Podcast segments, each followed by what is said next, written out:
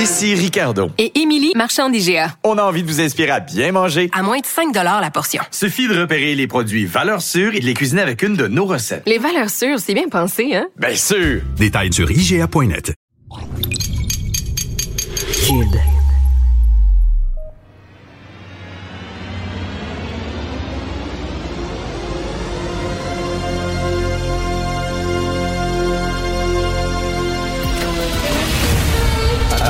Attention, cette émission est laissée à la discrétion de l'auditeur. Les propos et les opinions peuvent choquer. Peuvent choquer. Oreilles sensibles s'abstenir. Richard Martineau. Martino. Un animateur pas comme les autres. Richard Martineau. Bonjour la gang. Alors, vous avez vu ça? Mark Zuckerberg qui était devant un comité du Sénat aux États-Unis, puis on lui reproche euh, euh, de ne pas faire le ménage sur ses médias sociaux. J'en ai parlé hier lors de l'ouverture de l'émission euh, en disant qu'ils peuvent pas faire le ménage de ses médias sociaux. Mais là, on le rendait responsable des gens qui utilisent les médias sociaux, par exemple, pour faire du cyberharcèlement pour écœurer des jeunes. Et là, on lui disait, ben regardez, là, il y a des jeunes filles qui se sont suicidées parce que, bon, euh, ils recevaient des messages euh, euh, vraiment dégueulasses, on les traitait de salopes, etc. Et finalement, ils ont fini par se suicider. Et là, on le rend responsable. Je veux pas défendre Facebook et Mark Zuckerberg, mais tu sais, il y a des gens, il fut un temps, c'était le téléphone tu recevais des téléphones cochons. Les gens appelaient dans la maison, faisaient des téléphones cochons. Est-ce qu'on va blâmer bel téléphone? Puis à un moment donné, on dit on veut monitorer euh, ce qui se dit, ce qui se publie.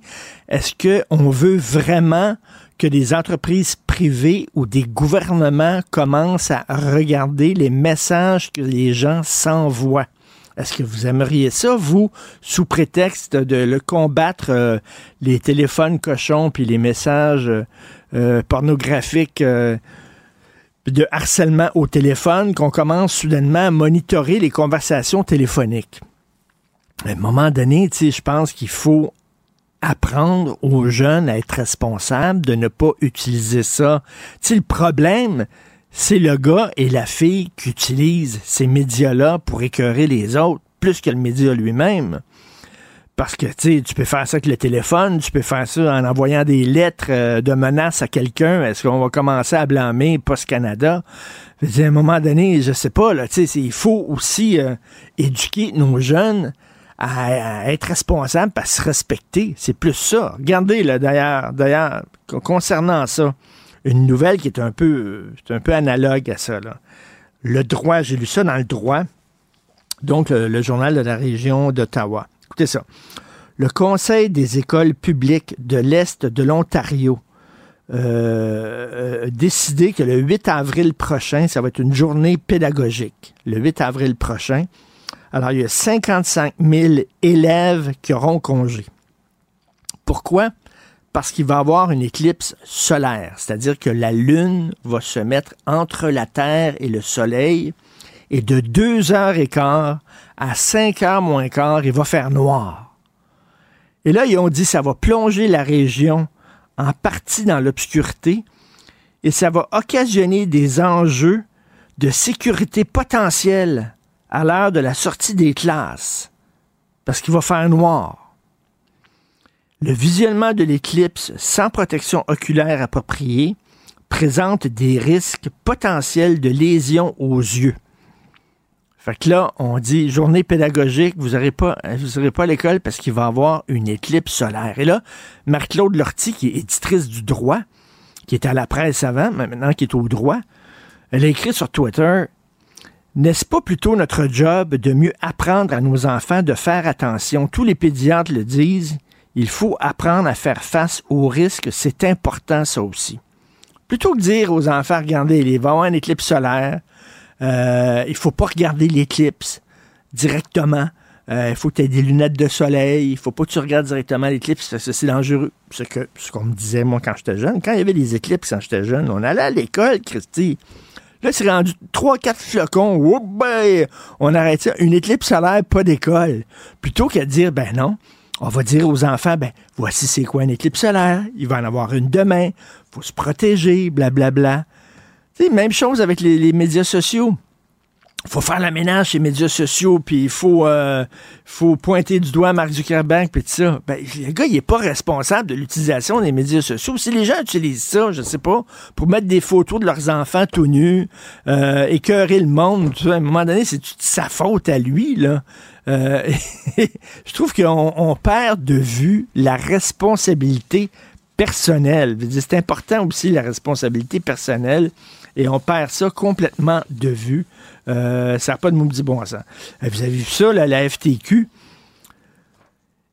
Ils veulent, vous savez qu'on en a parlé euh, cette semaine, là, euh, les, syndicats ne veulent pas que les mesures disciplinaires qui apparaissent dans le dossier des employés des écoles, du personnel scolaire, que ce soit les profs, les concierges, etc., ils veulent pas qu'à un moment donné, après un certain temps, ça devrait disparaître. Si, mettons, un professeur déménage, change de région, ça devrait di- disparaître le, fait qu'il était, était l'objet d'une mesure disciplinaire.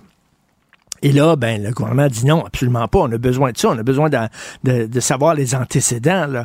Euh, on a un nouveau prof dans notre école. Ben, on va regarder son dossier pour voir s'il y a eu des problèmes avec lui. Ben là, ça va plus loin. La FTQ demande qu'on enlève les traces des infractions sexuelles d'un employé après deux ans. OK? C'est-à-dire que même si un employé euh, fait euh, été blâmé pour inconduite sexuelle ou effraction sexuelle. Ça, commence à être grave, là. Pogner les fesses d'une collègue, euh, euh, lui euh, dire Hey, t'as bien des beaux seins, etc. Ça devrait être enlevé du dossier selon la FTQ. Ils sont complètement déconnectés, les syndicats complètement déconnectés. Ça n'a aucun Christi de sens. Alors qu'on est en train, comme société, justement, euh, de dire ben les, les, les, les actes d'harcèlement sexuel, d'inconduite, d'infraction sexuelle, c'est grave, puis il faut prendre ça au sérieux. Eux autres disent non, ça devrait être effacé de ton dossier. Sous prétexte que tu aurais le droit à une deuxième chance, tu aurais le droit à une amnistie. À un moment donné, Bon, peut-être que si un professeur écrit d'une classe, on s'entend peut-être qu'effectivement que ça reste 10 ans dans son dossier. Bon, OK, on peut discuter. Mais là, il me semble, il n'y a, pas- y a pas lieu d'avoir aucune discussion. On parle d'effacer le fait que tu as été accusé d'infraction sexuelle. Après deux ans, c'est fini. C'est oublié. On enlève ça, on va enlever ça de ton contrat. Ça montre à quel point encore les syndicats sont complètement déconnectés. Et en terminant, Catherine Tête, la grande patronne de Radio-Canada qui défend les primes aux cadres, alors que, vous l'avez vu, il y a encore des mises à pied à Radio-Canada. On fout encore des gens euh, dehors à Radio-Canada parce que, bon, c'est difficile pour tous les médias. Mais elle a dit, là, les gens se demandent, ben oui, mais vous coupez des postes, vous allez quand même pas vous donner des primes. Elle a dit, oui, oui, oui, quand même, euh, c'est important quand tu rencontres tes objectifs que tu aies des primes, de, des bonis. Euh, ben, rencontrer tes objectifs, c'est faire ta job. Tu sais, quand on t'embauche, c'est parce que tu as des objectifs à rencontrer. On n'a pas besoin de te donner un boni en plus. Rappelez-vous, les médecins, quand ils arrivaient à l'heure, on leur donnait une petite prime. Quand ils mettaient leurs gants, on leur donnait une petite prime. Tu sais, bientôt, on va donner des primes. Pourquoi? Parce que t'arrives, puis t'as pris ta douche, puis t'es qu'un personne. Fait que, hey, on va donner une petite prime, elle sent bon. Il s'est brossé les dents, on a une petite prime, il est arrivé à l'heure, ben, on va lui donner une prime. Christy, il a rencontré ses objectifs, j'espère, il est payé pour ça. C'est ça sa job. Non. C'est pas tout de faire ta job, mais si tu rencontres des objectifs quand tu es un cadre, tu as besoin d'un petit bonus. Ça n'a aucun Christy de sens, donc ça, c'est Radio-Canada. Ici Ricardo. Et Émilie, marchand d'IGA. On a envie de vous inspirer à bien manger. À moins de 5 la portion. Suffit de repérer les produits valeurs sûres et de les cuisiner avec une de nos recettes. Les valeurs sûres, c'est bien pensé, hein? Bien sûr! Détails sur IGA.net. Richard Martineau. Les commentaires haineux prennent certains animateurs. Martineau, on s'en régale.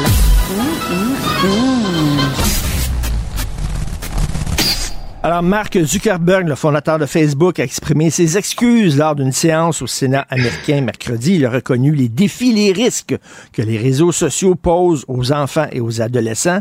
Cette audience n'a pas seulement réuni euh, le, le, gars de Facebook, le grand patron de Facebook, mais il y avait les dirigeants de Meta, de X, de TikTok, de Discord. Je connais même pas ça, Discord. On dirait qu'il y en a un à tous les deux semaines maintenant. J'ai aucune idée c'est quoi Discord et de Snapchat pour discuter de toutes ces questions-là importantes.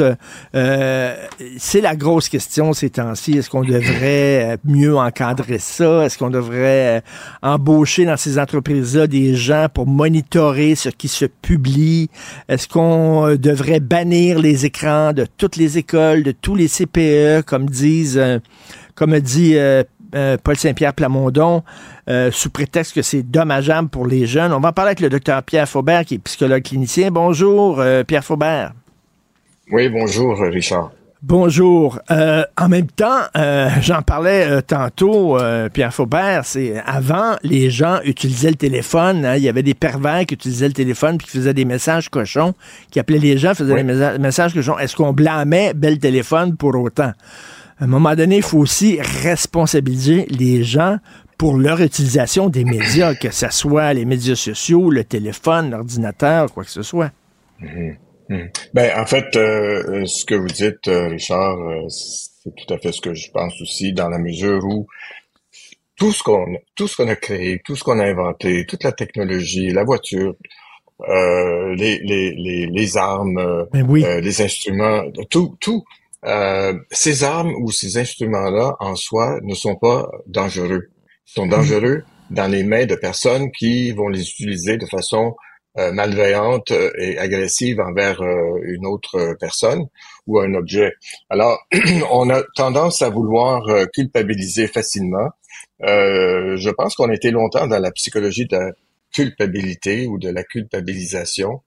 Euh, c'est aussi euh, dans l'Antiquité euh, grecque ou romaine, euh, aussi loin que dans, dans la Bible où on parlait du bouc émissaire Oui. le bouc émissaire qui était qui était euh, cette espèce de de- d'animal, un bouc euh, qu'on sacrifiait.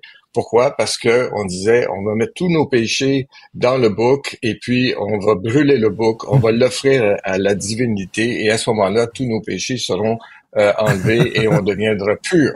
Mais c'est un peu ce qu'on fait là, avec euh, Zuckerberg et compagnie, c'est-à-dire que euh, et on le fait avec euh, beaucoup de personnes. On on, on trouve des des, euh, des personnalités euh, qui ont une sorte d'aura, une sorte de, de force, de puissance, un peu comme le book euh, émissaire dans lequel on, on investit euh, euh, un- un- une sorte de dimension sacrée. Et Mhm. puis euh, tout va tout va aller dans cet être-là, et puis il va s'évaporer, va s'évanouir euh, dans la fumée qui va aller monter au ciel. Et puis à ce moment-là, nous on peut recommencer nos, euh, nos mêmes habitudes euh, qui peuvent être de toutes sortes et qui peuvent être nuisibles.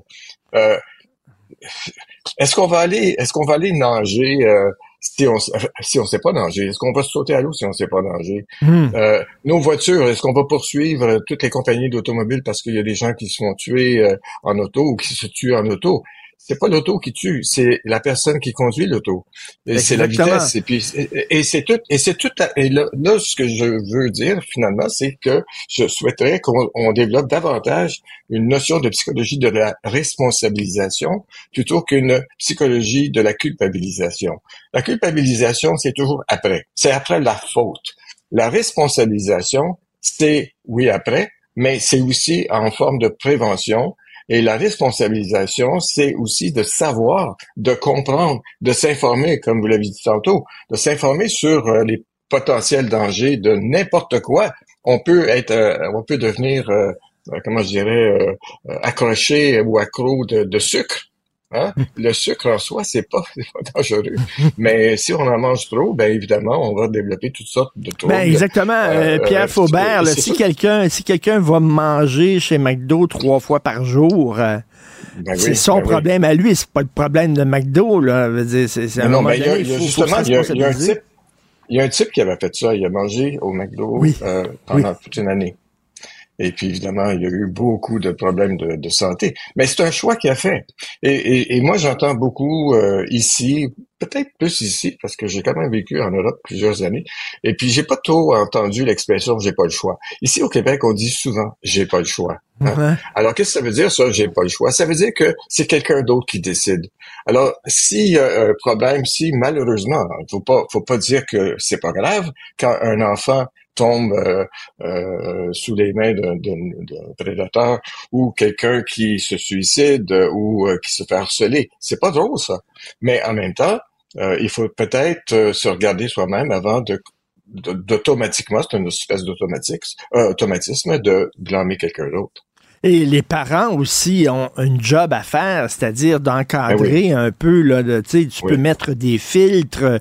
Tu peux aussi euh, euh, peut-être dire à ton enfant, ben, ton ordinateur, tu l'auras pas dans ta chambre, il va être à la vue de tout le monde, dans la cuisine ou dans le salon, etc. Ben, il y a une façon aussi. Euh, je suis pas sûr que, que de dire euh, il faut bannir à tout prix ces affaires-là parce que le génie est sorti de la bouteille, Pierre Faubert. on peut pas désinventer une invention. Elle est faite, elle est là, elle est inventée. Puis euh, elle a été inventée pour qu'on puisse communiquer. C'est pas comme une arme à feu, là.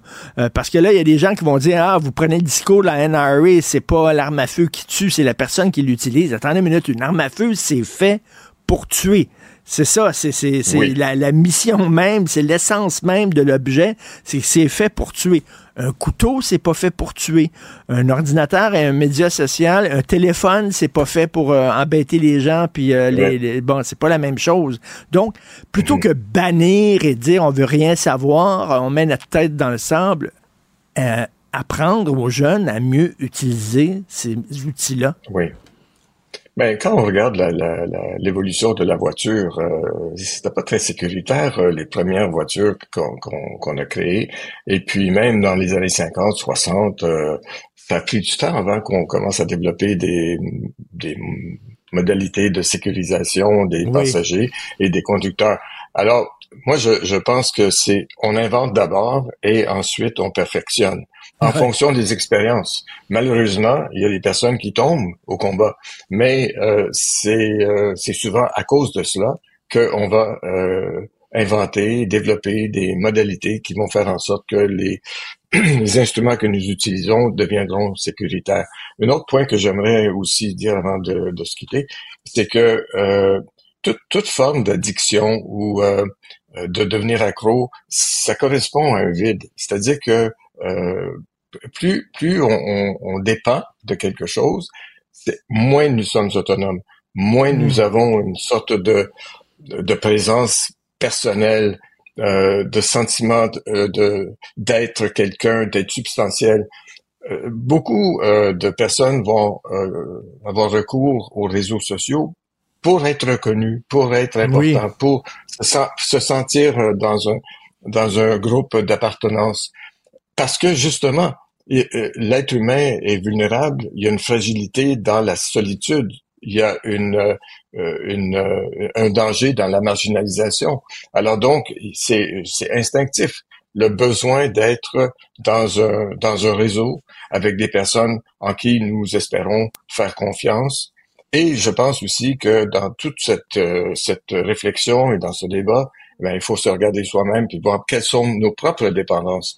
Euh, et à quoi correspondent ces dépendances afin de voir, ben, peut-être qu'il y aurait d'autres façons de, euh, de, de s'adresser à ces dépendances pour mmh. voir qu'est-ce qui nous manque et euh, apprendre aux enfants euh, à, à, la limite à se foutre de, l'opinion des autres. Hein? C'est-à-dire que est-ce que je vais avoir beaucoup de pouces en euros? Est-ce que les gens vont aimer ce que je fais? bon, leur apprendre ben aussi parce que les autres disent on dirait que tout le monde est heureux sur Facebook. C'est toutes des photos de voyage. Ils ont tout le sourire. Moi, je suis pas heureux. Alors, c'est moi qui est pas correct. Leur apprendre que ben non. Sur Facebook, c'est certain que les gens mettent des beaux souvenirs et les mauvais souvenirs quand ils sont tristes, ils ne mettent pas. Bon, leur apprendre en disant parce que c'est là, la machine est là, elle reviendra pas dans le tube. Non. Non, absolument. Et puis, moi, encore une fois, je pense que tout ça est une invitation à une introspection afin, afin de voir mais où est-ce que je me situe là-dedans. Avoir un regard lucide et intelligent plutôt que de suivre euh, les tendances et puis euh, de, de, de, ne penser qu'à être reconnu se regarder puis se dire est-ce que j'existe en fonction des autres ou est-ce est-ce que j'existe aussi parce que je suis hein? je suis j'existe je suis. Et donc euh, en tant qu'individu quel est mon quel est mon rôle dans ma société? Qu'est-ce que je peux contribuer? À quoi je peux euh, travailler pour euh, m'améliorer et d'améliorer le monde et le milieu dans lequel j'évolue plutôt que de, de se contenter de critiquer? Et Pierre Faubert, euh, le monde, c'est un risque. Vivre, c'est risqué. On a vu récemment la Société canadienne de pédiatres qui disait, ben écoutez, il faut revenir aux jeux risqués. faut permettre aux jeunes de chamailler dans le cours d'école et euh, de grimper aux arbres et tout ça, même s'il y a un risque qui se pète la gueule, parce que euh, le, réflexe qu'on avait, c'est non. J'ai tellement peur que tu te fasses un bobo ou que tu te fasses mal. donc, dans les cours d'école, on a interdit le chamaillage, on a interdit à jouer Je suis le roi de la colline, etc. Là, on dit non. Ça fait partie de la vie risquée. Puis justement, quand tu déboules en bas d'une petite colline, ben, la prochaine fois, tu vas faire attention quand tu vas monter dessus. Ben oui, je me suis déjà cassé le poignet euh, dans une cour d'école. Ah, euh, on, on, on, apprend de ces choses-là. Ben exactement. Et puis on l'oublie pas. Et puis à un moment donné, on dit ah ben peut-être que c'était pas une si mauvaise expérience. Mais c'est ça, mais là, au lieu, là, on voulait protéger les enfants. Fait qu'on leur, on leur a dit, ben, il n'y aura pas de jeu avec des risques. Ce n'est pas un service à leur rendre, absolument pas, de les euh, enrubaner dans du papier bulle afin de les protéger, parce qu'à un moment donné, euh, ils vont euh, sortir de notre jupe, ils vont avoir 18 ans, ils vont aller dans la vie, et là, ben, ils seront pas préparés, ils se seront pas fait une coine dure, une carapace. Il faut se faire une carapace. Oui, il faut euh, exactement. Puis on peut pas se faire une carapace si on, on reçoit pas des coups. Euh, il y, a, y, y, a, des cicatrices. Y a de, parfois, là, on est fier de nos cicatrices parce que ça se réfère à, à, une épreuve, à un combat, à quelque chose qui a fait en sorte que je deviens une meilleure personne et plus forte et peut-être plus capable euh, à ce moment-là de de, de, de, guider d'autres personnes qui sont dans une situation précaire. Euh, il faut pas laisser les enfants à eux-mêmes de façon euh, incontrôlée. Il faut avoir euh, une, euh, je dirais, une surveillance bienveillante euh, qui fait en sorte qu'on observe les enfants. On, si on voit un enfant qui commence à taper sur un autre et puis à coup de pied puis à ben oui. pelle, euh, ben là, c'est sûr qu'on intervient.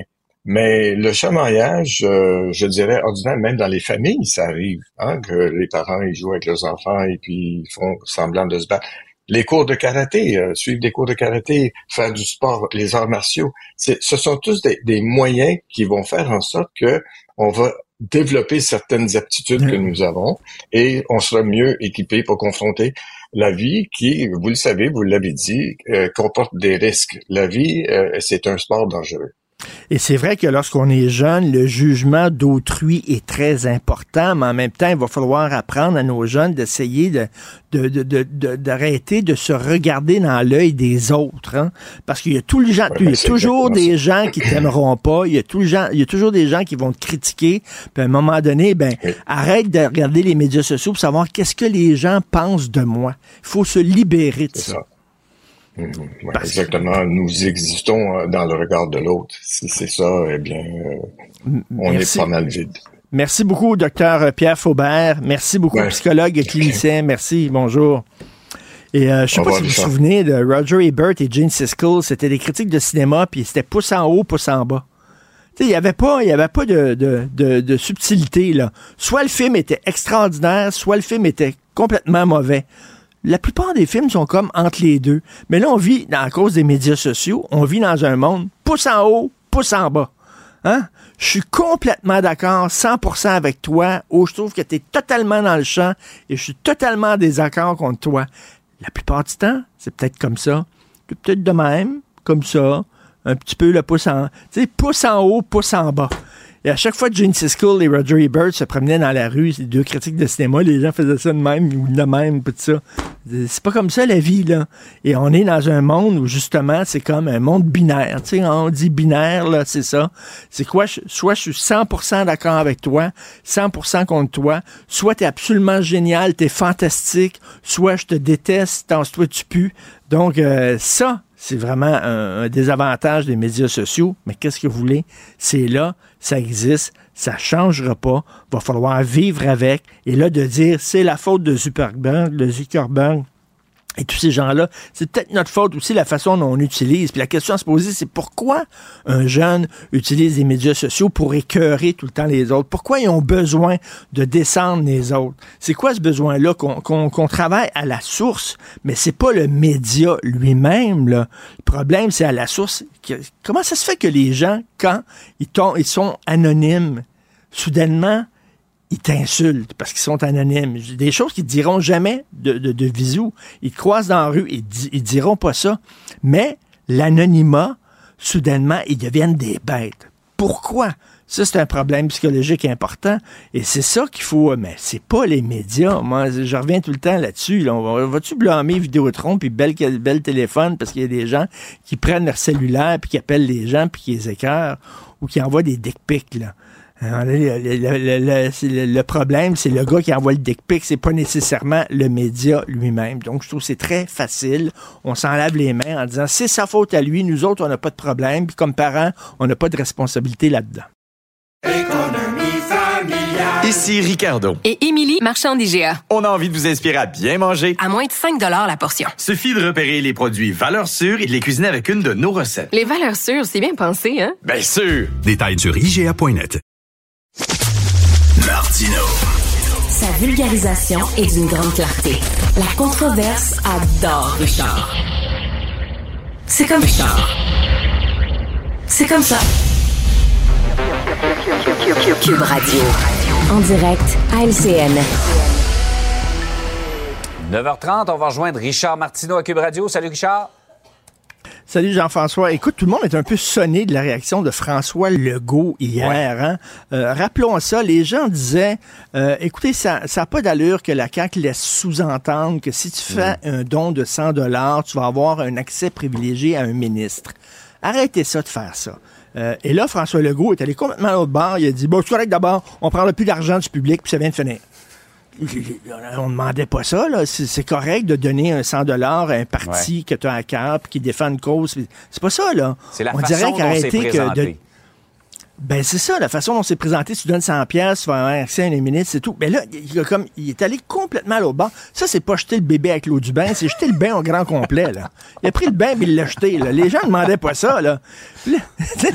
Et, et c'est ça, il y, a, il y a un côté passif-agressif chez euh, François Legault, là. Il bougonne. Ben là, vous êtes pas euh, content avec ce que j'ai fait. Bon, c'est boum. Et là, les gens disent, ben, coudon, vraiment, là, euh, les autres partis vont continuer à recevoir l'argent parce que, je veux dire, ça, ça ne met pas en danger la démocratie, là, de donner de l'argent à un parti. C'est rien de dire, ben, arrêtez de dire qu'on va avoir accès privilégié à un ministre. Bref, drôle de réaction. Réaction peut-être exagérée, disons, euh, de, plusieurs observateurs. Euh. Richard, le ministre Boulay a déposé son projet de loi hier sur euh, les changements dans le monde de la construction, mais là, il veut que les syndicats aient pu à défendre tout le monde, même leurs membres qui ont posé des gestes inacceptables. Ben oui, ça c'est une proposition euh, de, du euh, député de Québec solidaire, Alexandre Leduc. Tu vas voir aujourd'hui, j'applaudis Québec solidaire et un peu plus tard, je vais applaudir le Parti conservateur de l'Alberta. Une Hey. bonne idée, c'est une bonne idée, qu'elle vienne de gauche ou qu'elle vienne de droite. Faut arrêter d'être binaire, OK? Bon. Bon. Et alors, donc, Alexandre Leduc dit il faut alléger l'obligation de représentation à tout prix. C'est-à-dire qu'un syndicat, quand il y a un de ses membres euh, qui, euh, qui fait l'objet d'accusations, euh, le syndicat doit le défendre, quoi qu'il ait fait. Le meilleur exemple de ça, Jean-François, on l'a vu au fil des années, le chauffeur d'autobus sous. OK? Ouais. C'est arrivé quelquefois un chauffeur d'autobus, que ce soit d'autobus scolaire ou d'autobus de, de- de- de transport en commun, euh, qui est pris en flagrant délit, il conduit en état d'ébriété, il met en danger tout le monde dans l'autobus. Son syndicat doit le défendre, même si ce qu'il a fait est indéfendable. Même chose pour euh, des, des- des infractions à caractère sexuel. Et là, Alexandre Leduc dit, ben écoute, il va falloir à un moment donné, parce que le, le- le syndicat n'a pas le choix. C'est ça sa mission. Ouais. Il doit défendre ses membres. Et là, Alexandre Leduc, et c'est une sacrée bonne idée, il dit, ben il va falloir libérer les syndicats, puis leur dire, ben vous n'avez pas à défendre l'indéfendable. Je trouve ça Ouais. très bon. Mais d'un autre côté, tu as vu ça? Je reviens sur l'affaire là, des, euh, des, des mesures disciplinaires dans les dossiers. Oui, contre les profs. Là. On apprend dans le devoir, là, la FTQ disent si tu été euh, accusé Mhm. de- d'infraction sexuelle, euh, ap- après deux ans, ça devrait disparaître de ton dossier. Attends une minute, là. Mhm. Après deux. Là, on parle d'infraction sexuelle. Là, on parle pas là, d'un prof qui crie à un moment donné, qui pogne Ah les nerfs dans une classe. Peut-être qu'on peut s'en parler. Peut-être qu'effectivement, pourquoi ça resterait dans ton dossier pendant 15 ans? C'est correct. On peut en Mhm. discuter. Mais là, ils disent, après deux ans, même si tu es condamné pour une infraction sexuelle, ça devrait disparaître de ton dossier. Je m'excuse, absolument pas. Et c'est bizarre qu'un un syndicat défendre l'indéfendable. Fait que je pense que euh, effectivement, il va falloir leur permettre de pas défendre l'indéfendable, mais il faudrait que autres aussi arrêtent de leur côté de Ouais. vouloir défendre l'indéfendable. Intéressant, parallèle Ça entre le monde de la construction et euh, celui des écoles. Ben justement, tu, tu faisais référence il y a un instant, Richard. euh, L'Alberta a adopté une politique concernant les transitions sexuelles pour les mineurs. Ça fait beaucoup réagir. C'est controversé, c'est peut-être pas tout le monde qui serait d'accord. Moi, je trouve que c'est le gros bon sens. Ce qu'on dit, ce que Mme Danielle Smith euh, du euh, Parti conservateur de l'Alberta dit, c'est que euh, les bloqueurs de les, les- les blo- les bloqueurs de puberté, tu n'auras pas le droit de prendre ça en bas de 15 ans. En bas de 15 ans, pas le droit de prendre les bloqueurs de, puberté. En- si tu as 16 et 17 ans, tu peux, mais avec euh, le consentement de tes parents. Et à partir de 18 ans, tu fais ce que tu veux. Donc, euh, c'est ça qu'elle dit. Elle dit euh, les opérations, c'est-à-dire te faire enlever les seins ou te faire enlever le pénis parce que tu veux faire une transition sexuelle, ce serait interdit en bas de 18 ans parce que les gens n'ont pas la maturité de prendre des décisions qui impliquent toute ta vie. En disant, là, on veut, on, tu sais, après 18 ans, il n'y a pas de problème. Les bloqueurs de puberté à 16, 17 ans, tu peux, avec le consentement de tes parents. Puis elle dit aussi pour le sport à l'école euh, et pour euh, les, les manifestations sportives, ben, euh, il faut que tu sois une femme biologique pour faire partie d'une équipe euh, féminine, mais que les, les, les, les trans pourraient peut-être, il y aurait peut-être des équipes de trans ou des équipes mixtes où ce serait hommes-femmes avec des trans, tu sais. Elle, essaie d'encadrer parce que là, ça devient vraiment extrêmement complexe. Le fédéral est parti en guerre contre elle en disant ça n'a pas de bon sens, c'est horrifiant cette politique-là, ça n'a aucun sens, ça bafoue les droits et libertés. Moi, je trouve que c'est le gros bon sens de dire en bas de 15 ans, tu Ouais. prends pas de bloqueur de liberté, Mais en de, même temps, de- de Richard, puberté. tu sais. il- il- moi, ce qui me rejoint, c'est le mal-être de ces jeunes-là qui se sentent pas de- nés Oui. dans le bon corps. C'est avec ça que j'ai un petit peu de difficulté. je sais on les bien, laisse, mais on les laisse, euh, excusez-moi l'expression, mariner là-dedans. euh, je veux dire, euh, c'est ça qui Mais me. y, a, y a eu- y a- y mais il y a eu aussi des gens qui étaient jeunes, qui n'avaient pas la maturité pour prendre ces décisions-là, qui les ont prises, Ouais. qui l'ont regretté aussi. Là. Et ça, c'est documenté aussi. Là. là, on dit, regarde, si tu as 15 ans, ben attends, attends deux ans pour prendre un bloqueur de liberté. Attends un an. Si avec le, t'as le consentement de tes parents, à 16 ans, tu vas pouvoir. À 17 ans, tu vas pouvoir. Puis dans- à 18 ans, il n'y a aucun problème. Ce sera ton choix à toi. tu sais. Euh, c'est aussi pour protéger les jeunes. On leur dit qu'ils n'ont pas la maturité pour conduire. Ils n'ont pas la maturité pour prendre de l'alcool. Ils n'ont Ouais. pas la maturité pour avoir une arme à feu. Mais ils pourraient prendre des décisions aussi graves que ça. Je trouve que ça a de l'allure, mais bref, je comprends que c'est controversé. Ben, En tout cas, Richard, euh, effectivement, tu as salué des euh, gestes de la gauche comme de la droite. On pourrait dire Ben que oui. tu es non-binaire, euh, Richard. Politiquement non binaire. Hey, à passe une belle semaine. Ici Ricardo. Et Émilie, marchand d'IGA. On a envie de vous inspirer à bien manger. À moins de 5 la portion. Suffit de repérer les produits valeurs sûres et de les cuisiner avec une de nos recettes. Les valeurs sûres, c'est bien pensé, hein? Bien sûr! Détails sur IGA.net. Martino. Pour l'instant, nos avocats nous disent que tout est beau.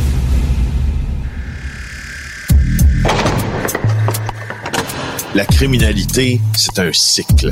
Et tu vois, le nouveau procès va se dérouler sans qu'aucun témoin ne se présente à la barre. L'histoire des criminels racontée par l'unique journaliste d'enquête, Félix Séguin. Alors, euh, Félix, euh, arnaque de faux billets de Taylor Swift, c'est quoi cette affaire-là?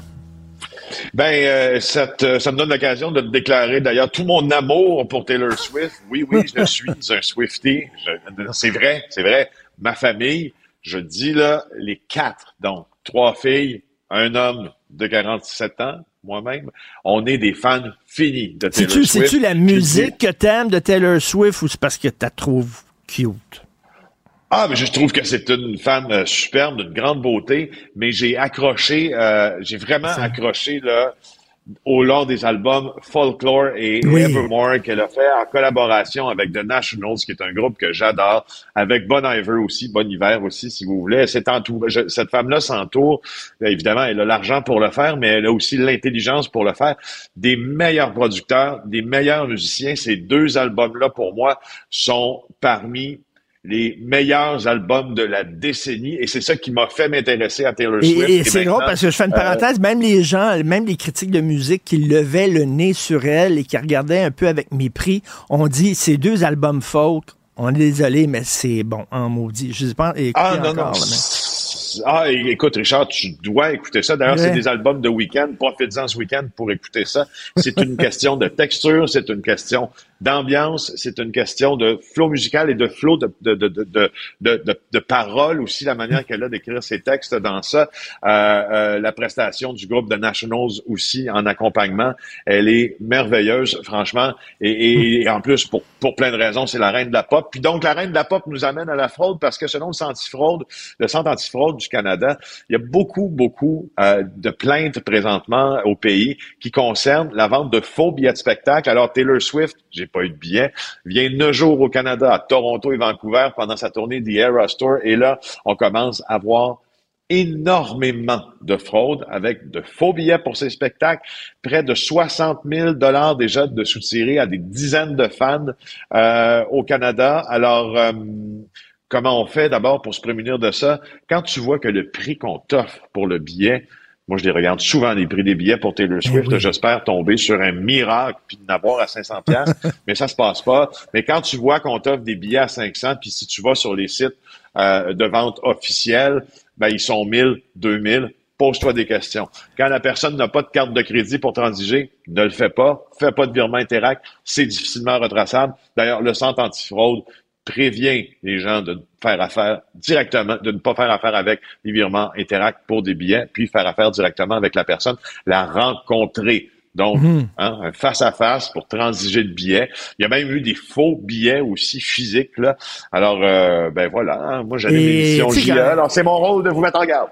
Écoute, euh, quand c'est trop beau pour être vrai, c'est souvent pas vrai. Donc, euh, voilà, c'est ça qu'il faut avoir comme réflexe. Qu'est-ce qu'on va pouvoir voir à JE ce soir? Euh, tu parles de médecine privée. Alors, on va- ce soir, on va vous raconter une histoire qui va susciter un débat dans un débat. Euh, L'exode des médecins du régime public vers le privé, on le voit, c'est connu, n'est-ce pas?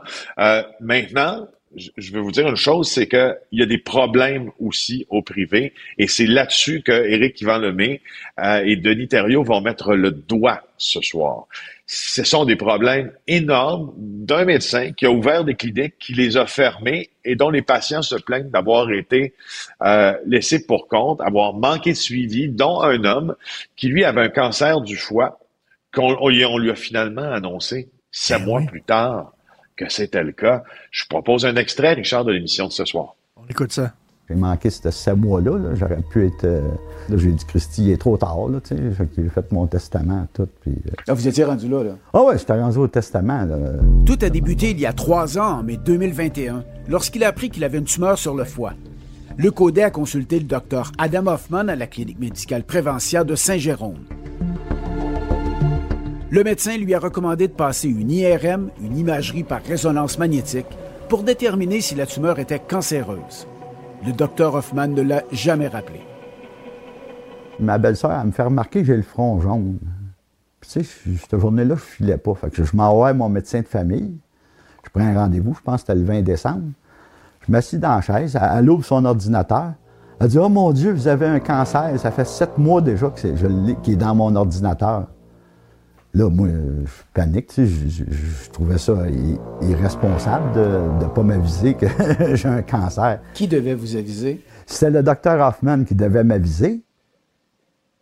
Mais pourquoi il l'a pas fait, le médecin? Ben, vous verrez la réponse ce soir à l'émission JE. Bien sûr, on lui a posé euh, beaucoup de questions au docteur Hoffman et sur d'autres sujets aussi. Parce que vous voyez le cas d'un homme qui a le cancer, mais tout réside dans le fait que les, des cliniques privées ou un réseau de cliniques privées euh, qui a été mis sur pied par le docteur Hoffman euh, a été fermé. Puis là, pour une raison, pour une autre, il y a eu un manque dans les suivis, mais, mais il y a des patients aussi qui se plaignent d'avoir été facturés pour des services alors que la clinique était fermée, qu'on prélevait toujours sur leur carte de crédit des frais. Alors, c'est pour vous dire que, euh, bon, euh, je veux dire, on, parfois on fait l'apologie du, du, du, du, privé lorsqu'on veut court-circuiter le régime public, avoir un rendez-vous plus rapidement. Euh, c'est pas juste l'apanage là du public de vivre avec euh, des, délais qui sont parfois indus, puis des problèmes d'organisation euh, aussi. Je vous en passe un papier, vous verrez ça à 20h ce soir. Mais, mais Félix, en sept mois, là, le cancer, il a le temps de, de, progresser. Là. Euh, écoute, c'est épouvantable. C'est une faute grave qu'il a commise. Ben, il y a une plainte qui a été soumise euh, au Collège des médecins à cet effet-là, puis euh, elle est euh, toujours en traitement. Le, problème avec les enquêtes du Collège des médecins, d'ailleurs, puis ça va être soulevé dans le reportage, c'est que quand on porte plainte au Collège des médecins, si la, le, le plaignant ne voit pas son enquête aboutir et que la personne contre laquelle il a porté plainte n'est pas sanctionnée ou on ne sait absolument rien de ce qui s'est passé dans le processus. Donc, il y, a, une notion dans ça de transparence qui est difficile à, pour les patients qui portent plainte aussi. Alors, euh, c'est pour ça que je vous dis, c'est un débat dans un débat, là, ce soir. Bien, très hâte euh, de voir ça. Et euh, écoute, je, je, disais cette semaine qu'il va y avoir des, il y a des cliniques privées qui, toi, ça, cette clinique privée-là a été mise sur pied par un médecin. Mais là, de plus en plus, il va y avoir des cliniques privées qui sont ouvertes par des entreprises qui n'ont rien à voir avec le milieu médical. Tu sais, eux autres, ils voient là, que c'est une, une, source de profit. Fait que ça peut être une entreprise, je sais pas, de comptabilité ou n'importe quoi, un agent immobilier, puis lui, il décide, tiens, on va ouvrir des cliniques médicales. À un moment donné, euh, ça pose de sérieuses questions. Le procès Grenon, t'en as parlé. Euh, ce policier-là qui avait, euh, qui fallait qu'il surveille euh, Grenon en question, puis qui buvait au cinéma avec une paille, puis qui l'a suivi, puis qui ont ramassé la paille, puis qu'ils ont, ils ont pris de l'ADN sur la paille et tout ça. Là, c'est remis en doute. La preuve d'ADN s'est remis en doute par la défense. Mais c'était évident que c'était pour être remis en doute. Je t'avais promis là euh, que le procès Grenon qui dure depuis euh, deux semaines au Saguenay-Lac-Saint-Jean, on était pour le suivre parce que je te le rappelle, il a été accusé euh, du meurtre de Guylaine Potvin par de nouvelles techniques de preuves généalogiques, mais aussi de preuves d'ADN. Puis là, la preuve d'ADN qui a été recueillie sur une paille avec laquelle M. Grenon aurait bu dans un cinéma de, de, de alors qu'il allait voir un film et puis euh, ensuite comparer avec l'ADN euh, trouvé sur les lieux du meurtre de Guylaine Potvin semble concluant selon ce qu'avance euh, la, la, la, couronne dans ce dossier-là. Mais là, la défense, c'était à prévoir, est en train de questionner cette preuve d'ADN-là euh, en disant qu'elle a pu être contaminée, en questionnant euh, le, modus operandi aussi, ou les, les, les, règles très strictes du laboratoire euh, de sciences judiciaires et de médecine légale du Québec. Et puis, c'est une pathologiste là, qui témoigne en, en disant que non, les règles sont hyper strictes. On pensait qu'il y avait eu une perte aussi dans le suivi des des échantillons, des exhibits. C'est pas le cas. Bref, elle est en train de rassurer cette femme-là un peu euh, tout le monde. Voilà. Ben, l'ADN qu'on a retrouvé sur les lieux du meurtre, c'est son ADN à lui, là. Euh, c'est son ADN. Comment donc, comment ça se fait que ça s'est retrouvé sur le lieu du meurtre?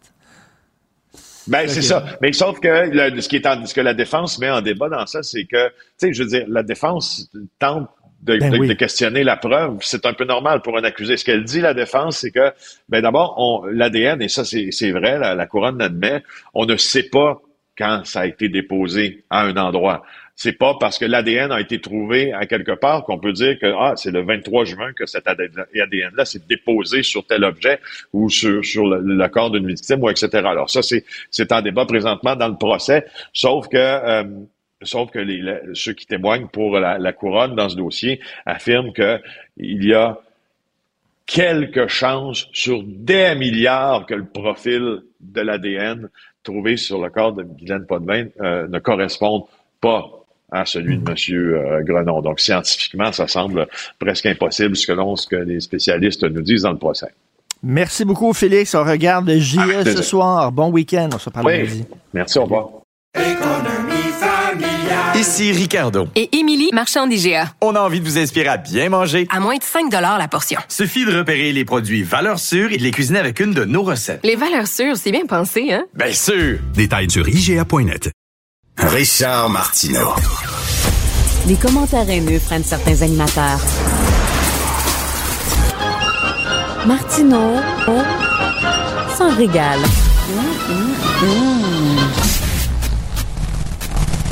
En plus de GA, ben Félix a aussi des balados qui sont disponibles ici à Cube, Narcos PQ et le Ripou des Hells. Ça s'écoute bien ça dans le trafic ou dans le transport en commun quand il y a une panne comme ce matin ou peut-être cette fin de semaine aussi quand vous allez euh, aller en ski là, tu sais quand on a euh, quelques heures de, route à faire, ça s'écoute très très bien, ça fait passer euh, le temps beaucoup plus vite. Vous vous branchez tout simplement sur l'application de Cube puis vous avez à avoir soit le choix de nous écouter en direct, soit de réécouter en fait tous les balados, tous les épisodes qu'on a eu cette semaine et évidemment nos balados un petit peu plus signature comme euh, ceux de Félix ou encore Prends pas ça pour du cash, le guide de l'auto aussi euh, avec Antoine Joubert. Donc vous avez vraiment là, accès à tous nos contenus via l'application de Cube. Vous savez que le vendredi, ben, on jase cinéma dans, dans l'épisode de Richard. C'est tout le temps, euh, c'est un des segments euh, préférés, je pense. Puis on passe pas à côté, même si Joseph Facal aujourd'hui, il est absent. hein. Hier, il nous disait qu'il donnait une conférence à des étudiants. Donc c'est notre collègue Maximile qui va venir jaser cinéma. Puis Richard, je te rappelle le commentaire que j'ai reçu cette semaine de Michel qui m'a téléphoné, qui veut qu'on dise les titres des films en Ah, français. c'est vrai, les titres des films en français. Ouais, parce que des Alors, fois, on sait pas comment les, les, les rechercher. là. Tu sais qu'on va parler entre autres du film parce qu'on va parler de l'alcool. Euh, C'est le mois sans alcool. Ben oui. Donc, l'alcool au cinéma. Et euh, il y avait le film The Hangover, bien sûr. On a tous À vu Las une Vegas, comédie là, à Las Vegas. Euh, donc, c'était une, une gang de gars qui sont super sous. Ouais. Alors, The Hangover, ça c'est le titre américain. En France, ils l'ont traduit en français, bien sûr, c'est Very Bad Trip. En France. Ah ben c'est logique. C'est logique, hein? Ben, seulement, seulement les Français, Very Bad Trip. Alors, ben oui, c'est Very Bad Trip. Je faisais la traduction dans ma tête, puis c'est celle-là qui me venait à l'esprit. Ben oui, plutôt que lendemain de veille, tu sais, le very bad trip. Alors ça, c'est la traduction française oh, en mon France. Dieu, je suis étonnée. Seulement en. France. Bon, fait que, on va vous donner les titres québécois finalement. Si je pense à, à- on pense à vous là, Michel. Mais euh, mais c'est vous faites bien en fait de nous appeler et de nous donner vos commentaires comme ça parce que on s'adapte aussi à ce que ce que vous voulez. Puis moi, j'en profite pour mentionner que si vous voulez aller au cinéma en fin de semaine, c'est le nouveau film de Marc-André Grondin hein, qui est très attendu, Oui. le successeur. Ça prend l'affiche aujourd'hui. Donc si vous cherchez une petite activité là, cinéma en fin de semaine, je pense que ça va être un bon sus- suspense euh, psychologique. Est-ce que tu vas y aller en transport en commun? Tu as pris, t'as pris les transports en commun ce matin? J'ai voulu, j'ai voulu, Ah, t'as voulu? prendre le transport en commun Et- ce matin. C'était un sketch, pour vrai, j'étais là. Crime, surprise, surprise, genre Guy Jodoin va sortir à quelque part. Le- le- le- la première autobus m'est passée d'en face. Bon, ça, c'est la vie. J'attends la deuxième. J'arrive à la station de métro Villot. Je mets les pieds dans la station. On annonce mesure d'urgence. Il était, il était 8h33. On dit reprise du service à 9h30. Donc, j'avais une heure. Là, je me dis, bon, je vais retourner à la maison, je vais aller chercher ma voiture. Là, je voulais reprendre l'autobus pour faire le chemin inverse. Ben, voyons donc. L'autobus repassait 25 minutes plus tard. Je rappelle qu'il est 8h30. On n'est pas dans les heures de pointe, genre un service peut-être un petit peu plus fréquent. Donc, j'ai eu le temps de remarcher jusqu'à la maison. Ça m'a pris 20 minutes de marche pour prendre mon auto, pour m'en... Ben voyons Finalement, je suis arrivée à temps, mais quand même, j'avais un petit peu chaud. Non, mais par chance que je partais à 8h15 de la maison. Ça, ça c'est ça. Heureusement, t'as pas pris le REM. En tout cas, ça, Oui. c'est- ça, ça va très bien, les transports en commun à Montréal. Alors, hein? ce matin, c'était un peu compliqué. si vous avez vécu la même chose, je vous comprends, on était euh, tous dans le même bateau. si vous voulez nous, euh, nous rejoindre aujourd'hui, 1-877-827-2346, le 187 Cube Radio, ou encore par courriel au studio à commercial cube.radio. Ici Ricardo. Et Émilie, marchand d'IGA. On a envie de vous inspirer à bien manger. À moins de 5 la portion. Suffit de repérer les produits valeurs sûres et de les cuisiner avec une de nos recettes. Les valeurs sûres, c'est bien pensé, hein? Bien sûr! Détails sur IGA.net. Joignez-vous à la discussion. Appelez ou textez le 187 Cube Radio 1877 827 23 23 46. Alors, les syndicats d'enseignants réclament le maintien des clauses d'amnistie qui permettent de faire disparaître les sanctions disciplinaires des profs dans leur dossier après un certain temps. Alors que Québec veut abolir ces mécanismes-là pour mieux, bien sûr, protéger les élèves contre les violences sexuelles dans les écoles. On en parle avec Mélanie Laviolette, présidente de la Fédération des comités de parents. Bonjour, Madame Laviolette. Bonjour, M. Martineau. On s'est parlé l'autre jour, c'était les pédiatres qui ont dit que c'était correct de chamailler dans les écoles puis de, grimper aux arbres et tout ça.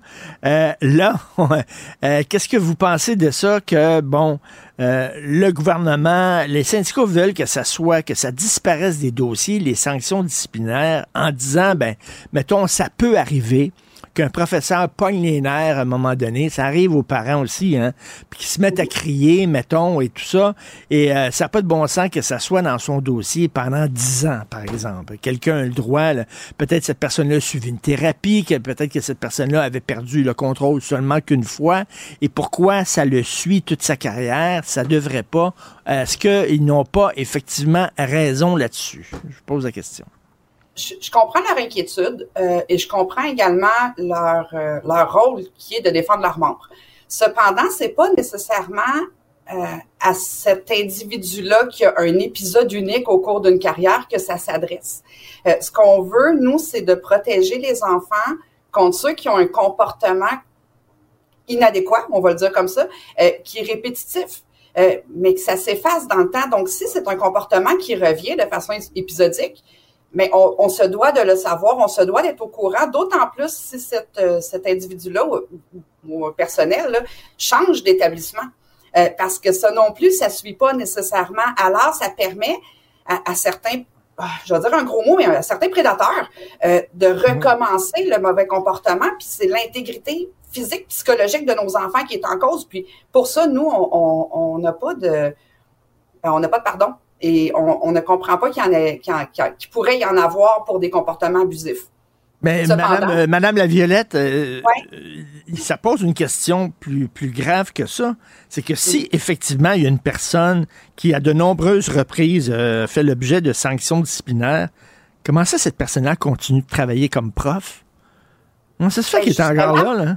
Quelqu'un qui a un comportement qui n'est pas adéquat dans le cadre de ses, de ses fonctions, puis dans son rapport avec l'enfant, euh, s'il se tient tranquille pendant un an ou deux, ça disparaît.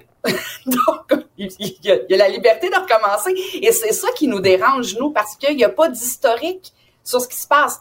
J'ai appris également euh, au cours des derniers jours que euh, les, lorsqu'un enseignant change de centre de service scolaire ou un employé, là, je dis les enseignants, mais un employé euh, des, des, écoles change de service scolaire, ben, ça lui revient à lui de dévoiler ses antécédents professionnels. Alors, s'il le dit pas, on le sait pas. Fait que c'est un peu ça qui dérange, je dirais. Et c'est vraiment cet enjeu-là qu'on voulait mettre de l'avant, nous, en demandant au ministre euh, d'abolir cette clause d'amnistie.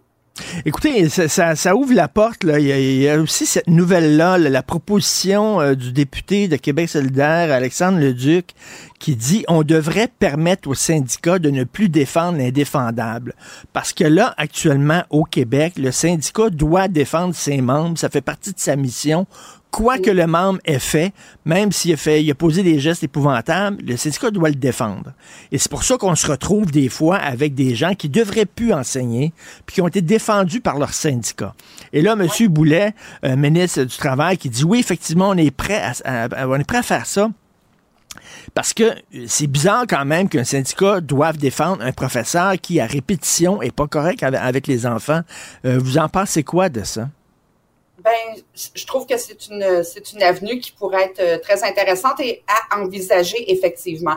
Euh, je comprends que le syndicat a l'obligation de défendre ses membres. J'ai entendu des syndicats dire on n'est pas tenu de défendre l'indéfendable, mais ça vient après un jugement, que ce soit du tribunal administratif ben du travail ou un jugement judiciaire. Alors, ben, tant qu'à moi, il est un peu trop tard rendu là. Euh, le, le côté pervers de ça également, c'est que ça ça empêche certains membres du corps professoral ou du, personnel école d'avoir envie de dénoncer également parce que parfois ça se retourne contre eux. Alors, euh, je crois que c'est important de, de protéger ceux qui sont prêts à dénoncer des comportements qui sont inadéquats ou même dangereux envers certains élèves, euh, qu'on parle aux violences à caractère sexuel entre autres, euh, et de leur permettre de s'exprimer librement, puis d'avoir eux aussi le soutien de leur syndicat dans une dans, dans une situation comme celle-là. Ce qu'on comprend pas, c'est que pendant la grève, on l'a vu, les syndicats euh, de professeurs disaient, nous autres, on fait la grève pas seulement pour nos membres, pas seulement pour qu'ils soient mieux payés, pas seulement parce que on veut qu'il y ait moins d'élèves par classe et tout ça, c'est pour l'ensemble de la population. On pense à vous, on pense aux enfants, on pense, bon, mais quand ils disent, nous autres, après un certain temps, on veut que ça soit enlevé du dossier, que, la personne a fait l'objet d'une mesure disciplinaire, ben ils pensent pas aux parents. Ils pensent pas aux enfants. Ils, ils agissent comme une corporation. J'avoue avoir été un peu déçu de leur position. Pas surprise, mais déçu. Parce que c'est dans, dans leur mandat, en fait, de, de, devoir défendre ça. Mais euh, je pensais peut-être naïvement que pour la protection des enfants, pour leur bien-être, pour leur, leur, permettre de se développer à leur plein potentiel puis d'évoluer dans un environnement qui est sain pour eux, euh, qu'il y aurait eu consensus là-dessus. Mais euh, mais c'est ça. en fait, il y, a eu, il y a eu consensus de pas mal tous les acteurs du milieu, excepté peut-être eux. Mais Madame la Violette, euh, les syndicats disent oui, mais vous savez, euh, mettons, euh, un professeur pogne les nerfs une fois, commence à crier une fois, c'est arrivé il y a dix ans. Et s'il change d'école, ben là, on va voir dans son dossier, puis on voudra pas, on voudra pas l'embaucher. À un moment donné, la personne à l'école va ben, ils ont un jugement. À un moment donné, ils vont lire le dossier puis ils vont dire bon, à crier une fois, c'est il y a dix ans veux dire, ça les empêchera pas de l'embaucher, s'il vous plaît, là. Je, suis d'accord avec vous là-dessus, puis je l'ai mentionné en commission parlementaire également, que les gens ont du jugement, ont du discernement aussi. Tout le monde l'échappe une fois, ça arrive à n'importe qui.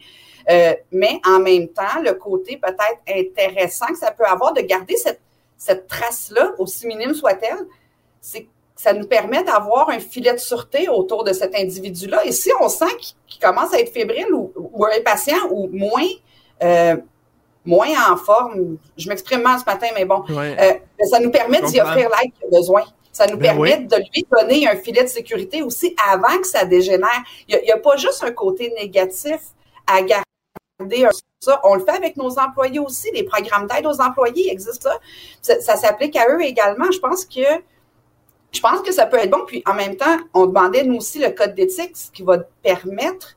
Euh, ben, le code d'éthique est inclus là, mais on, le demande également à l'ensemble des gens qui gravitent autour de nos enfants, parce que ça va leur dire noir sur blanc, ben voici le comportement attendu.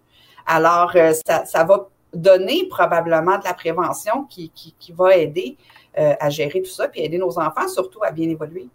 Puis là, ils disent, oui, mais c'est la vie privée. Je, comprends la vie privée. Moi, je trouve que c'est pousser les droits et libertés un peu trop loin, là. Tu sais, c'est bien beau la vie privée de vos membres, mais la sécurité des enfants, aussi, il me semble que, tu sais, euh, entre deux droits comme ça, il me semble la sécurité des enfants, c'est un petit peu plus important que la vie privée d'un membre. C'est un choix à faire comme société, mais effectivement, je pense que la protection de nos enfants devrait, devrait être ce qui prime avant toute chose, avant des lourdeurs administratives, avant de la paperasse à gérer, avant, avant, le ressenti. Nos enfants, c'est ce qu'on a de plus beau, c'est ce qu'on a de plus précieux et c'est ce qu'on a de plus vulnérable aussi. Donc, euh, on, se doit comme société de se mettre ensemble pour les, pour les aider, les protéger. C'est, pour, pour moi, c'est une évidence. Puis je le mentionnais en disant, j'arrive même pas à croire qu'on doive avoir ce débat-là. Ça mmh. devrait mmh. déjà mmh. être dans les normes. Ça devrait déjà faire partie de nos mœurs sans qu'on ait besoin de passer une loi là-dessus. Mais je, je l'appuie, puis je suis très contente de ce dépôt de loi-là. Ben moi aussi, et euh, je partage le mot que vous avez dit, déçu. Je suis déçu de la part des syndicats parce qu'on les a appuyés pendant pendant la grève. Hein? Puis quand ils disaient là, euh, on pense à vous, c'est pour le c'est pour le, bien-être de la collectivité en général qu'on fait ça. Puis on était d'accord avec eux. Mais là, d'un côté, ils disent on pense à toute la collectivité. Ben de l'autre côté, euh, pour ça, ils disent on pense rien qu'à nos membres et pas aux enfants. Comme vous dites, c'est décevant. On s'attendait à autre chose de leur part. Oui, tout à fait, parce que l'appui aux, en- aux enseignants et au personnel scolaire est toujours là, dans le sens où on Oui. est conscient en conditions de travail, on est conscient qu'ils demandent de mieux évoluer pour aider nos enfants. Tout ça, on remet pas ça en question personne. Mais là, on parle vraiment de les protéger contre des abus. Pas juste d'une mauvaise qualité d'apprentissage ou d'une mauvaise qualité d'éducation, mais vraiment des abus. Et la nuance, elle est importante à faire. Et mais Mélanie, euh, la Violette, vous avez dit là, euh, en terminant, là, vous avez tout à fait raison en disant, ben mettons ça arrive souvent à une personne, peut-être que cette personne-là est au bout du rouleau, peut-être qu'elle est fatiguée, peut-être qu'elle a besoin d'aide, puis c'est un signal aussi. Et, euh, et on voit que s'il y a de plus en plus de professeurs, mettons, qui font l'objet de mesures disciplinaires, ben là on va dire, ah, il y a un problème, peut-être qu'il y a trop de colos dans les classes. Peut-être qu'effectivement, on est en train d'épuiser nos professeurs, mais on a besoin de ces données-là. Si on les efface, ces données-là, ben, on ne peut pas savoir s'il y a des problèmes. Oui, oui, tout à fait. Je suis d'accord avec vous. Je pense que c'est l'ensemble du réseau qui doit être revu. Puis, on demande aussi, euh, dans notre mémoire, on a demandé qu'il y ait un, un genre de, de gabarit ou un guide. Quels sont les comportements qui sont inacceptables pour Mm. justement aider les gestionnaires à savoir, ben, que- qu'est-ce qu'on doit sanctionner, sur quoi on doit faire attention? Puis quelqu'un qui perd patience une journée, là, ça arrive. Je repense à l'épisode de- à la télé de Michel Charette qui vire un bureau de bord. là. C'était c'était très drôle. Mais, mais on, je veux dire, on- on arrive tous à ce stade-là à un moment donné dans notre, dans notre carrière. là. Une journée au bureau, ça se passe. C'est juste que il y a des tout petits là, qui sont impactés par ça. Euh, je pense que ça peut réellement les aider. Il y a des enseignants qui vont, euh, quand, quand j'ai mentionné qu'on allait déposer le mémoire, qui m'ont remercié de le faire.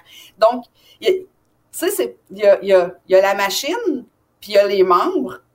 Puis, puis les membres, ils sont d'accord, c'est des parents, eux autres aussi. Là. Eux autres aussi veulent être en mesure d'envoyer leurs enfants à l'école, l'esprit tranquille, en sachant qu'ils sont en sécurité, qu'ils sont bien encadrés, qu'ils seront bien outillés. Euh, puis, puis nous, ben, je, je ramène souvent la responsabilité du parent, mais de, de faire la part des choses aussi. Euh, on veut pas que ça ouvre à une, à une dérive de plainte envers un enseignant parce que cette journée-là, il a pas, il a pas fonctionné Ben comme oui. ça nous convenait. Euh, tu sais, faut, faut faire attention à tout ça aussi. Je pense que je pense qu'on a un, un- un gros. Euh, faudrait, faudrait qu'on se regarde dans le miroir collectivement, toute la gang, là, puis qu'on se dise, ben, on, on va faire de notre mieux pour protéger ces jeunes-là. C'est Ben ça. oui, de, connaître, de, de connaître leur- leurs antécédents. Hein? Mhm. Euh, moi, si euh, je suis un père séparé, j'ai deux enfants en bas âge, puis euh, je sais pas, je tombe en amour avec une femme, euh, puis euh, je vais me marier avec, puis elle va prendre soin de mes enfants. Il me semble que j'aimerais savoir euh, si tu le genre de femme qui aime les enfants ou euh, elle bat les enfants systématiquement. Non, mais tu sais, je veux dire, on veut, on veut savoir avec qui on s'engage, là. Ben, exactement, tout à fait. Puis c'est la raison pour laquelle on veut que ça s'étende euh, à ben, la clause d'amnistie, mais au niveau des antécédents, euh, autant les antécédents judiciaires que les antécédents de comportement, à toute personne qui vont être en contact avec nos enfants. On parle des chauffeurs d'autobus, on parle des, des, des gens à la cafétéria, on parle des parents bénévoles aussi. Je dois montrer patte blanche, moi, quand je vais à l'école pour accompagner pendant une sortie scolaire. Mais c'est tout à fait logique. Mm. Puis les gens qui n'ont rien à se reprocher, puis qui n'en ont pas de problème de comportement ou de, de, de, de, de déviance ou peu importe, ben la clause d'amnistie, elle va rien changer dans leur vie. Ça, ça les impacte pas Exact. jamais. Exactement. Merci beaucoup. Toujours un plaisir de vous parler, Mélanie Laviolette, présidente de la Fédération des comités de parents. Bonne journée, bon week-end. Merci beaucoup. Bonne journée aussi. Ici Ricardo. Et Émilie, marchand d'IGA. On a envie de vous inspirer à bien manger. À moins de 5 la portion. Suffit de repérer les produits valeurs sûres et de les cuisiner avec une de nos recettes. Les valeurs sûres, c'est bien pensé, hein? Bien sûr! Détails sur IGA.net. Martino. Sa vulgarisation est d'une grande clarté. La controverse adore Richard. C'est c'est comme ça.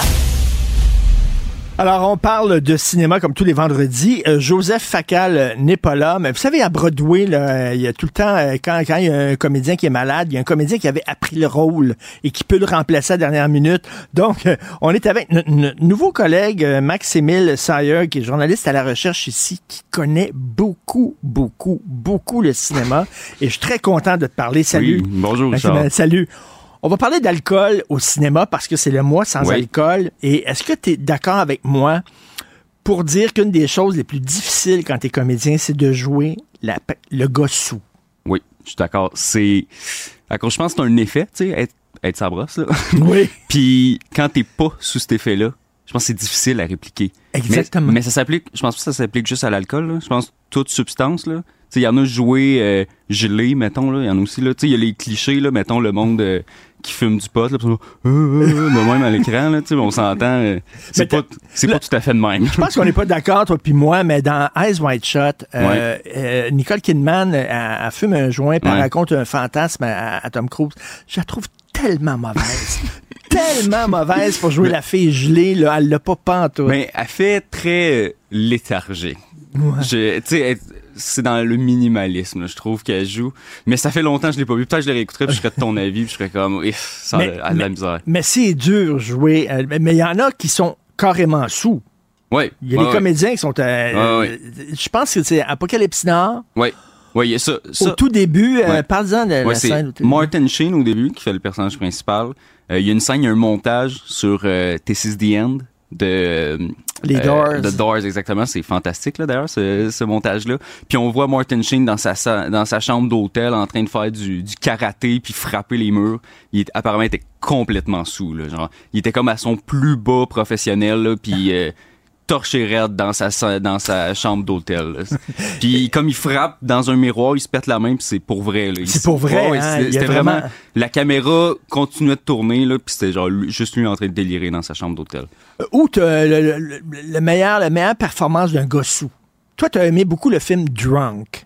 Ouais, ben Est-ce qu'on a un extrait du film Drunk? non, on n'a pas, d'extrait. J'ai pas d'extrait parce que le film il est en danois là, fait que je me suis dit tu sais tant qu'à écouter du danois. Parle- Parle-nous de ce film-là. Ouais. Qu'est-ce que ça raconte? Ben, ce film-là, dans le fond, ça met en scène ces quatre gars, quatre gars dans la quarantaine. Je pense que c'est tous des professeurs.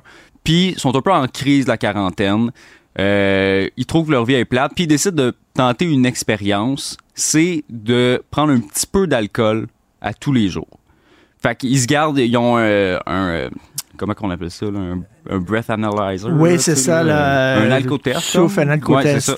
Ils ont ça, puis ils essaient tout le temps de se maintenir à 0.05 à chaque jour. OK, c'est rien comme un petit buzz. Ouais, c'est ça. Tu sais, juste l'idée d'avoir juste assez, tu sais, pour te redonner un petit peu de confiance, puis être plus. euh, Moins timide. C'est ça, mais sans être Mais trop c'est vrai chaud que quand on, a, quand on a un petit buzz, on Ben, sent bien. Mais Ça ça. C'est un lubrifiant Oui, pour les relations ça. personnelles. Puis je trouve, je trouve le film a quand même euh, ses défauts, puis euh, ça a gagné un meilleur film international, là, mais bon, c'est discutable. là.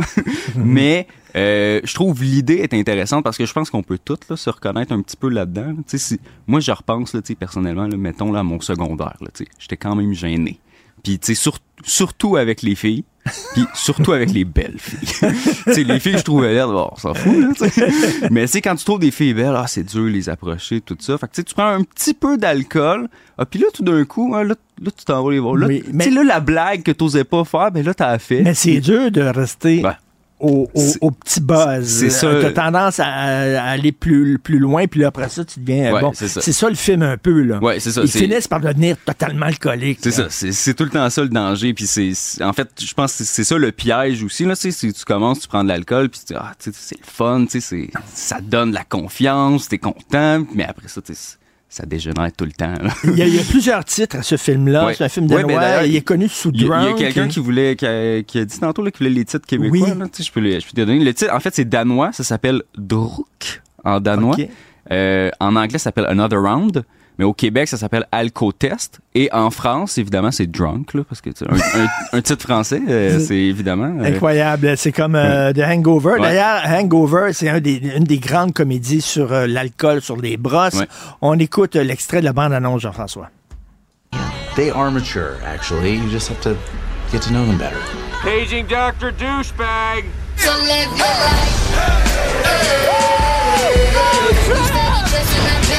Now this is Vegas. Two a night we'll never forget.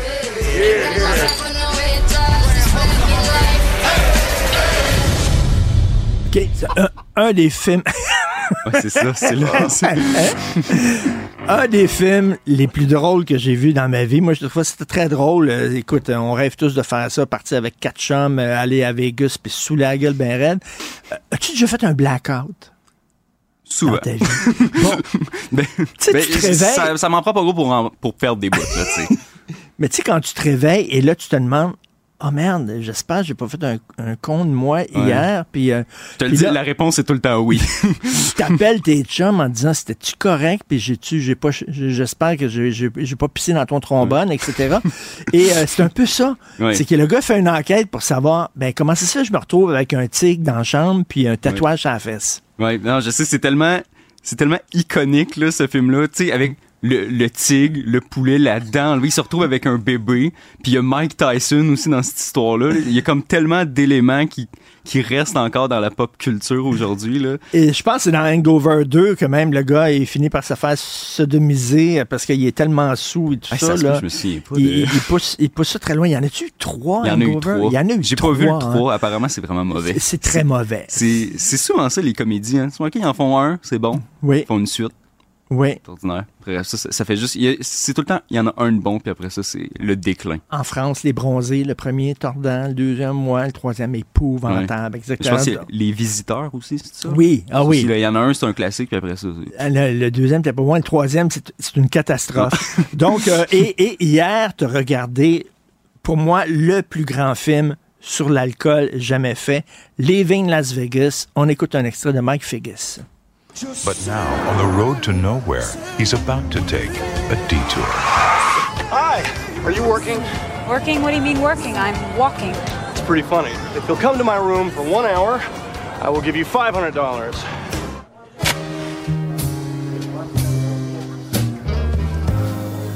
I'm gonna love you. I'm Ben. I'm Sarah. Écoute, on, So brings you on, on arrête là, sinon moi je regarde le film Ouais, au complet. Je regarde- OK, Nicolas Cage, qui Ouais. est connu, un- qui est un peu une joke, Nicolas Ouais. Cage. Il joue dans un très mauvais film, puis il joue très gros. Mhm. Il est super bon Ouais. là-dedans. Non, c'est ça. Tu sais, c'est quelqu'un qui est connu pour jouer euh, quasiment tout le temps des caricatures, là, de personnages très excentriques. Là. Je sais pas s'il l'est dans la vraie vie, là. mais euh, puis là-dedans, il est vraiment, il a, il y a quand même son excentricité habituelle, là. mais tu sais, il est vraiment plus euh, sobre. Ouais, surprenamment, il joue plus sobre. Puis c'est tellement triste là. C'est, il joue, il joue une épave là. Genre, ce gars-là, là, genre, tu sais, c'est sous, sous, comme tu peux même pas imaginer que quelqu'un peut être sous de même. Là. C'est, en fait, c'est qu'il a perdu sa job, et il Ouais. perd tout, puis il décide de mourir, de suicider par Ouais. alcool. Fait que, Ouais.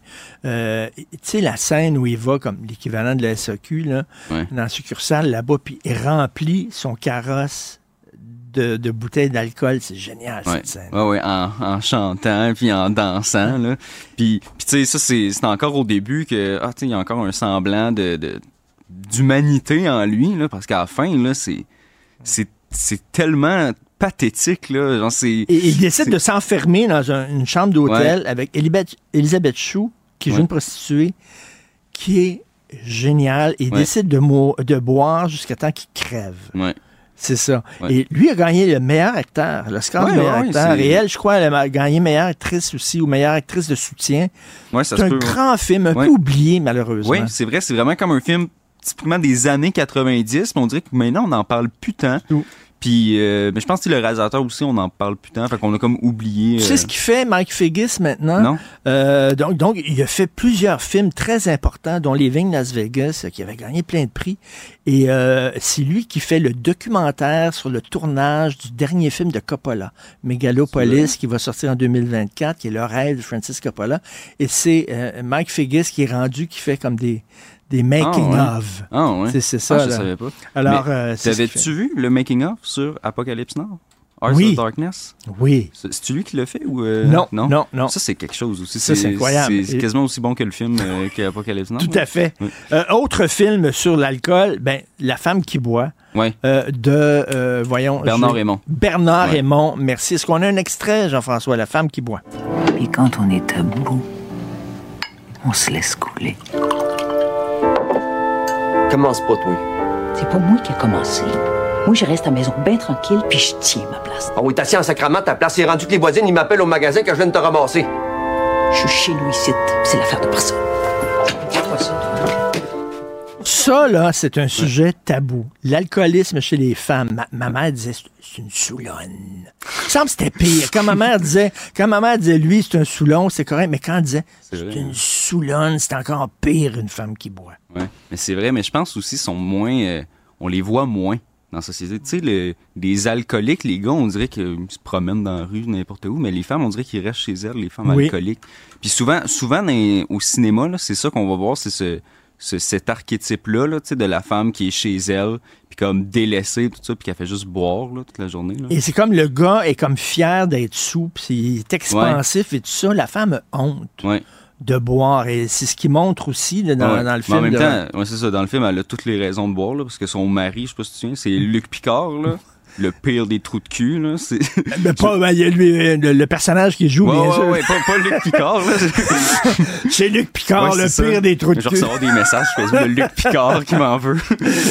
Le personnage Ouais, qui fait. ouais euh, c'est ça. Il, vraiment, euh, tu sais, il la trompe comme constamment. là. Puis je pense, si je me souviens bien, il y a une scène que comme euh, il fait croire qu'il a acheté une nouvelle robe. Puis là, il est à un souper avec des amis, puis finalement, il la donne à une autre fille devant Ah ouais. elle. Non, non, il la méprise tout le Ah, temps et tout ouais. ça. Un, un très bon film qui parle d'un sujet très tabou. Euh, les comédiens sous. Il y a toute une gang de comédiens britanniques. là. Ouais. Richard Harris, Peter O'Toole, Richard Burton et tout ça. C'était sous tout le temps. Ah, ça. Du matin. D'ailleurs, il y a un livre qui existe justement sur les frasques de ces trois comédiens totalement alcooliques qui se battaient, qui foutaient. Ah oui, c'est ça. euh, Mais je comprends même pas comment tu peux jouer, là. Tu sais, être chaud à ce point-là, puis être quand même capable de jouer, là. Moi, ça me dépasse, là. Tu sais, j'attends, j'avais pris en note Daniel Radcliffe, tu sais, qui a joué Harry Hey, Potter. Ben voyons donc. Apparemment, là, chaud comme une botte. Voyons donc. Mais pas dans les premiers films, là, tu sais, quand il avait 11-12 ans, là. Il était complètement paf Ouais, quand il. Harry Potter. mais- Mais tu sais, dans les derniers films, là, check ça, il a dit euh, I can point to many scenes where I'm just gone. Je peux pointer plusieurs scènes où il s'écoute, là, puis qu'il sait que genre, il était tellement chaud qu'il était pas là, là. Ah oui. Ouais, ça va vous faire écouter Harry Potter euh, différemment la prochaine fois, là. Complètement. ben, merci, Maximile euh, Sayer. Est-ce que tu as d'autres films euh, à proposer rapidement, rien que des titres là, sur euh, de- l'alcool? de- de- d'alcool? Alcool. Peut-être euh, euh, Fear and Loathing in Las Vegas? Ah oui. Pas juste l'alcool, ça, par exemple? Fear and Loathing in Las Vegas sur l'histoire de ce journaliste-là de Gongzo. Ouais, euh, euh, Hunter S. Thompson. Hunter S. Thompson. C'est du gonzo journalism. Oui, c'est puis lui qui qui a était créé tout, ça. il était tout le temps sous, il était tout le temps Ah oui, gelé, il était- etc. Et c'est filmé avec un Terry Gilliam qui arrête pas de promener sa caméra Ouais. pour, toutes sortes de raisons. Là. Ouais, c'est- ben ça, c'est du Terry Gilliam à son Ouais. plus euh, dépravé. là. complètement hystérique. La caméra Ah ouais. se promène tout le temps, puis tu te demandes pourquoi elle se promène autant que ça. Ah ouais. Euh, Je pense qu'il était aussi sous que Ouais, c'est ça, effectivement ça. euh, son personnage. Au minimum, il était sous, il était sur d'autres choses aussi. Maxime Sayer, merci beaucoup, journaliste à la recherche. C'était très le fun de te parler. Puis on plaisir. continuera de s'écrire pour se discuter de Ouais, films, toi. Salut. Ici Ricardo. Et Émilie, marchand d'IGA. On a envie de vous inspirer à bien manger. À moins de 5 la portion. Suffit de repérer les produits valeurs sûres et de les cuisiner avec une de nos recettes. Les valeurs sûres, c'est bien pensé, hein? Bien sûr! Détails sur IGA.net. Martino. Le préféré du règne animal. Bonjour, les petits lapins. Petit lapin, La coalition Priorité Cancer tient un colloque aujourd'hui en marge de la journée mondiale contre le cancer pour adresser les facteurs de risque environnementaux et leurs conséquences sur la santé de la population parce que oui, euh, il y a des facteurs environnementaux qui causent le cancer. On en parle malheureusement trop peu. Malheureusement, euh, il y a trop d'entreprises qui tentent de, cacher ça puis de mettre ça sous le tapis en disant non, non, c'est pas, nous ne sommes pas responsables de ça. C'est une coïncidence que ces gens-là euh, aient, plus de cancer dans la région, alors que c'est totalement faux. Donc, les pesticides aussi, il y a eu plusieurs. euh, y a eu plusieurs poursuites au fil des années. Madame Villalba, pour les pesticides, il y a eu plusieurs poursuites contre des grosses compagnies là, de pesticides. Oui, plus récemment, on a vu contre euh, Bayer qui a acheté Monsanto. Euh, il y a eu des, des grandes causes en cours. Et, et même ici au Québec, là, il y, a, il y a des gens qui ont poursuivi et même pour avoir accès, ils ont dû se battre contre la CNSST pour avoir leur cancer reconnu comme une maladie professionnelle. C'est d'ailleurs une de nos recommandations, c'est vraiment de, de faire euh, reconnaître par la CNSST les pesticides comme un cancérogène euh, pour les agriculteurs, entre autres, là, un peu comme on avait fait avec les pompiers et les causes euh, du cancer liées aux, aux- aux particules fines de la fumée. Parce que euh, chaque fois qu'on parle de cancer, on dit toujours aux gens, ben il faut se nourrir mieux, faut prendre moins d'alcool, faut euh, arrêter de fumer. Euh, bon, on en fait une responsabilité personnelle, mais c'est vrai que c'est rare qu'on parle des facteurs environnementaux. Puis là, ça veut dire, quand tu travailles dans une usine qui pollue, là, c'est pas de ta faute à Oui. toi, là. Exactement. Donc, il y a des facteurs d'habitude de vie sur lesquels on peut agir, mais il y a d'autres facteurs sur lesquels on n'a pas le choix d'habiter à- dans le quartier Notre-Dame de Rouen-Noranda ou à Limoilou ou dans Montréal-Est à côté des raffineries. Donc, qu'est-ce qu'on peut faire? En fait, sais, on parle de réformer le système de santé puis que ça nous Ben coûte oui. cher, mais ça coûte moins cher de faire de la prévention. Puis pour ça, ben, on a besoin de plus de transparence de nos gouvernements. On a besoin d'avoir les données de santé publique qui nous disent qu'il y a quatre fois plus de cancer du poumon à Rouen, mais pas juste à Rouen-Noranda dans le quartier Notre-Dame. Là, il y a d'autres places aussi. Puis on, on veut avoir ces données-là, que ce soit par des pesticides, par la pollution, que ce soit par des choses qu'on peut éviter comme euh, l'exposition aux rayons UV. Les on a doublé l'incidence de cancer de la peau. C'est le cancer numéro un. Et pour les travailleurs extérieurs, c'est, on a 30 000 cas de cancer de la peau au Québec, puis on n'en parle pas. Donc, en fait, on est en pourparlers avec le ministre euh, du Travail pour voir comment on peut ajouter ça, amender la loi de la CNSST pour protéger les travailleurs avec pas de la crème solaire, ça fait pas de sens sur le chantier de construction euh, nécessairement, mais avec des vêtements de protection à même titre que les, les, les bottes en cap d'acier puis les casques pour les, les travailleurs, que ça soit euh, pour les, les sauveteurs dans les piscines publiques ou pour les travailleurs de la construction ou pour l'école bleue, ben c'est des choses qu'on peut faire, puis ça, ça peut réduire de beaucoup les, les excès de cas de cancer qui sont pas nécessaires. Puis notre système, il en a pas besoin, là. Tu sais, on a déjà Ben oui. une explosion de cas de cancer. Est-ce que vous sentez que les entreprises sont de plus en plus sensibilisées ou parce que, tu sais, il faut les poursuivre, prouver qu'effectivement, euh, c'est ces entreprises-là qui causent euh, une augmentation des cas de cancer dans la région, c'est très long, c'est fastidieux, ça coûte de l'argent, etc. Ben, en fait, on voit qu'il y a une partie qui commence à vraiment améliorer leur approche et avoir une sensibilité à l'environnement. Mais il y en a d'autres qui vont rien faire s'il n'y a pas d'incitatif ou de réglementation. Et donc, ce qu'on veut, c'est une meilleure transparence sur les données pour les garder imputables, pour garder imputable aussi la santé publique pour agir et pour le, que le gouvernement euh, maintienne aussi puis fasse l'audit là, de ces compagnies-là. Mais je pense qu'il y a des bons joueurs corporatifs puis il y en a d'autres qui vont s'essayer quand même. Là. Donc, on doit vraiment, comme population, sensibiliser puis exiger qu'on qu'on vive dans des communautés qui sont saines et avec des environnements sains. Il me semble qu'on est un peu plus, euh, un peu plus euh, sensibilisé à ça. Euh, Rappelez-vous, avant, il y a plusieurs années de ça, l'amiante, la mioufle, le plomb euh, dans, dans, dans la plomberie, etc. Là, Euh, de plus en plus, on essaie de faire attention. Là. Absolument. Mais maintenant, il faut comme aller plus loin. Euh, la qualité de l'eau. Est-ce que euh, on peut améliorer la qualité de l'eau, la qualité de l'air? Donc, on- vous avez parlé de l'amiante, vous avez raison. Mais maintenant, qu'est-ce qu'on va faire avec l'arsenic puis le nickel dans l'air? Est-ce qu'on va obliger ces compagnies à être conformes avec les réglementations, les standards de l'OMS? c'est ce qu'on souhaite. Au Québec, on a le droit de vivre dans un environnement en santé avec les mêmes standards de, internationalement reconnus. Et si on réussit, comme ils ont proposé en France, de réduire les cancers évitables de 30% en 10 ans, c'est tous ces gens-là, là, ils n'ont pas besoin d'avoir un cancer, ils n'ont pas besoin de mourir, là, puis ça va décharger notre système de santé pour prendre soin des gens qui n'ont pas le choix, des gens qui ont des cancers à, à, à origine génétique ou d'autres personnes qui n'ont pas le choix, mais si on peut au moins prévenir, ça nous coûte beaucoup moins cher comme système que d'agir euh, quand c'est déjà très avancé. Ben, c'est bien qu'on en parle parce qu'on en fait souvent une question de responsabilité personnelle. hein. Si tu vas au soleil, tu n'as rien qu'à mettre euh, de la crème solaire, arrête de fumer, Oui. puis tout ça. Mais il y a des responsabilités collectives aussi euh, dans le fait qu'il y a des, de plus en plus de cas de cancer. Euh, on l'a vu, les chiffres, ça va exploser euh, dans, dans, dans quelques années, les cas de cancer, malheureusement.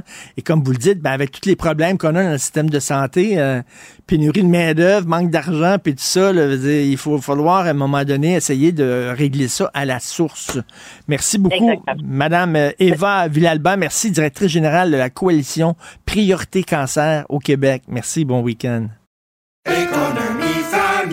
Ici Ricardo. Et Émilie, marchand d'IGA. On a envie de vous inspirer à bien manger. À moins de 5 la portion. Suffit de repérer les produits valeurs sûres et de les cuisiner avec une de nos recettes. Les valeurs sûres, c'est bien pensé, hein? Bien sûr! Détails sur IGA.net. Martino. L'opinion populaire. Alors, nous parlons d'économie avec Yves Daou, directeur de la section argent du Journal de Montréal, Journal de Québec. Yves, la fameuse réforme Boulet, entre autres, on va permettre aux entrepreneurs euh, de pouvoir aller chercher de la main-d'œuvre hors de leur région où ils travaillent. Et là, écoute, euh, les syndicats disent ça n'a pas de maudit bon sens, ça va détruire les régions, cette affaire-là. En fait, Richard, je ne sais pas si tu, tu vis ça comme moi, mais j'ai l'impression qu'on a tellement d'enjeux au Québec, hein, la santé, l'éducation, puis là, on a la crise du logement. Puis la seule chose qu'on entend depuis deux ans, c'est des batailles syndicales. C'est des conventions collectives. Écoute, moi, là, je suis complètement perdu dans toutes ces conventions-là. Là. Écoute, j'écoute là, puis la clause 12, puis la clause 26, tout ça. Là. Moi, je comprends. Mais ce que je comprends, là, c'est qu'on a un enjeu actuellement de crise de logement. Donc, on bâtit pas assez. Quand on bâtit, ça coûte trop cher. Puis là, on est pris avec des conventions collectives qui, qui, datent puis qui doivent être mises à jour. Et donc, le projet de loi qui a été déposé hier par le ministre Boulet, ce qui est clair, c'est qu'à partir de 2025, les entrepreneurs n'auront plus d'obligation de, de prendre des travailleurs locaux dans les régions.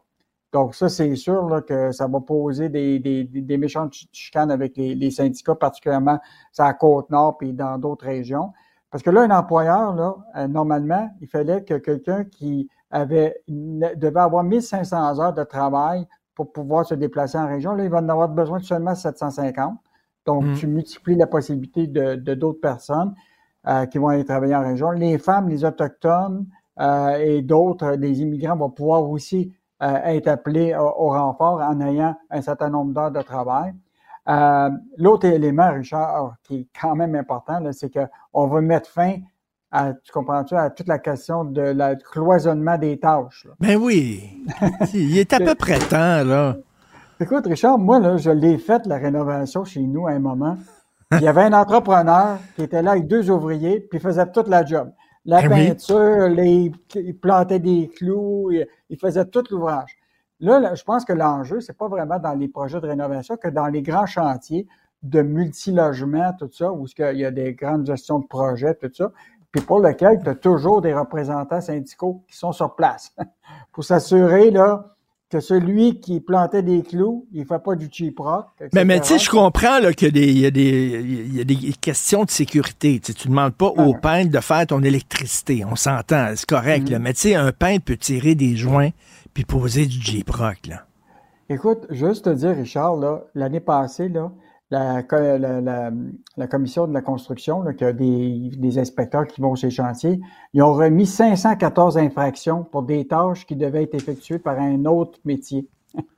Donc, euh, tu sais, dans des, là, tu vois, tu vois l'idée, là, c'est lui, il devait faire une dalle de béton, puis finalement, chez le charpentier menuisier, bip, tu peux pas le faire. Puis là, une infraction. Fait que là, je pense que là, le projet de loi vise à mettre fin à ça. Il faut, rendre, écoute, il faut rendre le milieu plus flexible. plus flexible, ça va coûter meilleur marché, puis évidemment, ça va aller plus rapidement pour la construction. Il en demeure pas moins que, évidemment, il faut pas s'assurer que ton électricien, c'est le même qui va faire ta plomberie. Là, je pense qu'il y a des enjeux de, de, de sécurité, mais là, dans le projet de loi, il protège ces métiers-là spécialisés pour lesquels tu dis, tu peux pas prendre un charpentier menuisier pour faire de l'électricité. Mais sur les métiers là, qui ont la possibilité de polyvalence, un peintre, quelqu'un qui pose du Jeep, etc., là, la polyvalence va être, euh, va être permise, en tout cas avec ce projet de loi-là. Mais Richard, tiens-toi bien. Là. les syndicats sont pas contents. Non, non, les syndicats sont pas contents. Puis là, ils attendent le ministre parce que c'est dans un an qu'ils vont renégocier la convention collective. là. Et c'est là que ça va brasser, à mon avis, où ce que là, ils vont se servir de toutes des règles de droit, etc. Il y aura probablement des, des chantiers qui vont être bloqués. euh, euh, euh, donc, euh, écoute, on a, on a vu la bataille syndicale avec les enseignants, on a vu la bataille syndicale avec les infirmières. Ben là, la prochaine bataille, ça va être avec les travailleurs de la construction. Et toi, et toi qui aimes beaucoup euh, la musique, les chansons, tu, sais, tu connais la poupée qui dit non, là, c'est le syndicat qui dit non, là. C'est un syndicat qui dit non, non, non, non. non. c'est ça qu'ils disent. Ils veulent rien savoir. Ils sont totalement bouchés. Euh, tu veux me parler euh, d'emploi, malheureusement, une, une, une, imprimerie qui ferme à Saint-Hyacinthe. Bon, Richard, c'est un peu connu, là, tu te rappelles, le fameux Publisac, là que tout le monde oui. recevait par, par la poste, là, Transcontinental, qui est un grand imprimeur du Québec, avait plusieurs usines au Québec. Évidemment, ça servait, dans certains cas, à, pu, à imprimer le Publisac. Donc, comme ils ont décidé d'arrêter l'impression du Publisac et aller avec un autre modèle euh, qui s'appelle Radar maintenant, et euh, cette, cette publication-là ne peut pas être imprimée à l'usine de Saint-Hyacinthe. Or, malheureusement, ils sont obligés de fermer cette imprimerie-là mais mm. c'est quand même 200 personnes qui vont perdre leur job. Mm. Et quand même 200 personnes dans, à Saint-Hyacinthe, c'est quand même euh, énorme. Là. Euh, et donc, oui. ils, ont essayé de ils, ont essayé de trouver des, des contrats pour euh, d'autres types d'impressions, mais ils n'ont pas été capables. Euh, donc, 200 bons emplois qui sont perdus dans la région de Saint-Hyacinthe. le maire de la ville est un peu découragé parce que tu ne remplaces pas 200 emplois comme ça d'un coup. Là. Ben non. Non, non, c'est une très mauvaise nouvelle, ça, effectivement. Et euh, Yves, ce week-end, on va pouvoir lire quoi dans la section argent? Euh, Richard, on sait, pour l'épicerie, on, on a dit qu'on avait un fameux blackout. Tu t'en rappelles d'octobre à la fin janvier, là, oui. pas d'ose de prix. Ben, évidemment, nous autres, on va aller, non, on va aller voir qu'est-ce qui a augmenté depuis jeudi. Et, donc, c'est sûr qu'il euh, va y avoir des augmentations et donc, euh, on va parler de ça samedi. Et Michel Ouais. Girard va revenir avec une chronique intéressante. Là, il a évalué la rémunération moyenne des salariés au Québec en 2023. Richard, on est plus riche qu'on le pense. Hein? Ouais, oui. Ça a augmenté? Oui, tu liras ça demain. Écoute, c'est des chiffres que c'est la première fois que Michel a sorti. Et euh, donc, euh, je te le dis pas maintenant parce que je t'invite Ben à lire le journal de demain. Et en comparaison de l'Ontario, écoute, on a eu des bonnes augmentations de rémunération. Et dans le privé, là, là, tu parles pas du secteur public, Pri- là. pri- privé, public, tout euh, confondu. Là. Donc, Michel Ah, fait ouais. le tour de ça. Et donc, euh, et beaucoup plus que l'inflation. Donc, ah euh, ben, ben écoute, ah je, ben, suis, je suis hyper surpris. Je suis vraiment surpris. Ça, c'est des bonnes nouvelles. Alors, au-dessus de l'inflation, euh, écoute, on va lire ça, puis on va voir aussi euh, quels aliments vont coûter plus cher. Euh, merci beaucoup. Bon week-end. Hey, On va lire ça. pas- Salut, on se parle pas, Richard, c'est c'est pas toi qui fais les emplettes, c'est c'est- c'est ta femme. Ça fait Oui, oui, oui. On va voir ça. Salut. Ici Ricardo. Et Émilie, marchand d'IGA. On a envie de vous inspirer à bien manger. À moins de 5 la portion. Suffit de repérer les produits valeurs sûres et de les cuisiner avec une de nos recettes. Les valeurs sûres, c'est bien pensé, hein? Bien sûr! Détails sur IGA.net. Confrontant, dérangeant, divertissant. Richard Martineau, il brave l'opinion publique depuis plus de trois décennies. Bonjour, nous parlons maintenant de croisière. Est-ce que vous avez vu euh, dans le journal de Montréal les nouveaux bateaux de croisière? Ce sont de véritables monstres. On parle euh, de cinq fois le volume du Titanic, OK? C'est des affaires, c'est, pas des, pas des hôtels qui flottent, ce sont des villes qui flottent. On va parler avec Mme Joanne Germain, agente à voyage Vasco Boucherville. Bonjour, Mme Germain. Bonjour, Monsieur Martineau. Euh, il y a certaines villes, entre autres, je pense à Venise, là, qui veulent interdire ou qui ont interdit justement euh, euh, l'arrivée dans leur port de, de gros bateaux de croisière comme ça en disant ça n'a aucun sens. là. Ben, je, je vous confirme que c'est déjà arrivé. Maintenant, il faut partir de Triste, qui est à peu près une heure et demie du port de Venise. Ça plaît pas à tous euh, parce que les gens aimaient bien partir de Venise, mais il faut comprendre que ces navires, ces paquebots, avaient un impact sur l'infrastructure de, de l'île de Venise. Même chose pour euh, pour Amsterdam, les, tout- tout- toutes les villes à canaux. Euh, c'est c'est des méga structures, comme vous l'avez dit. Euh, mais c'est ça, ça a un enjeu, un impact euh, au niveau de, de, de la vie des, des gens. Euh, oui, le, Icon of the Seas, là, c'est 20 ponts. On dit que c'est, il pèse 250 800 tonnes.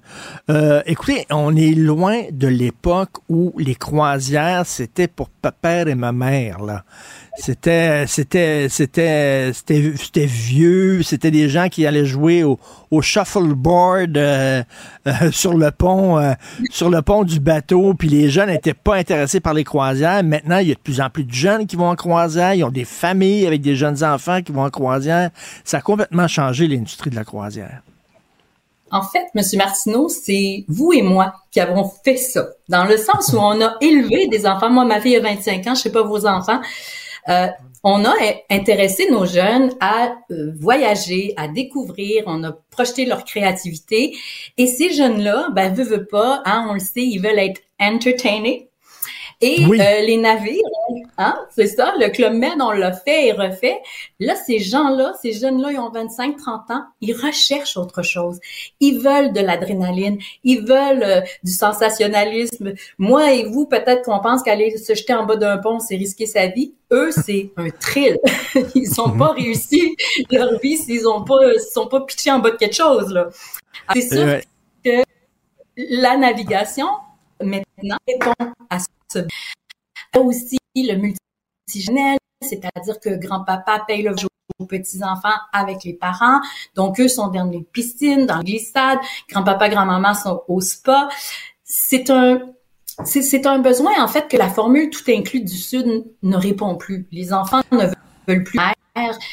Ils veulent de l'action et tout le monde veut que ça bouge. Alors, euh, on est dans des expériences, euh, voyage plutôt que de faire une vacance, un voyage.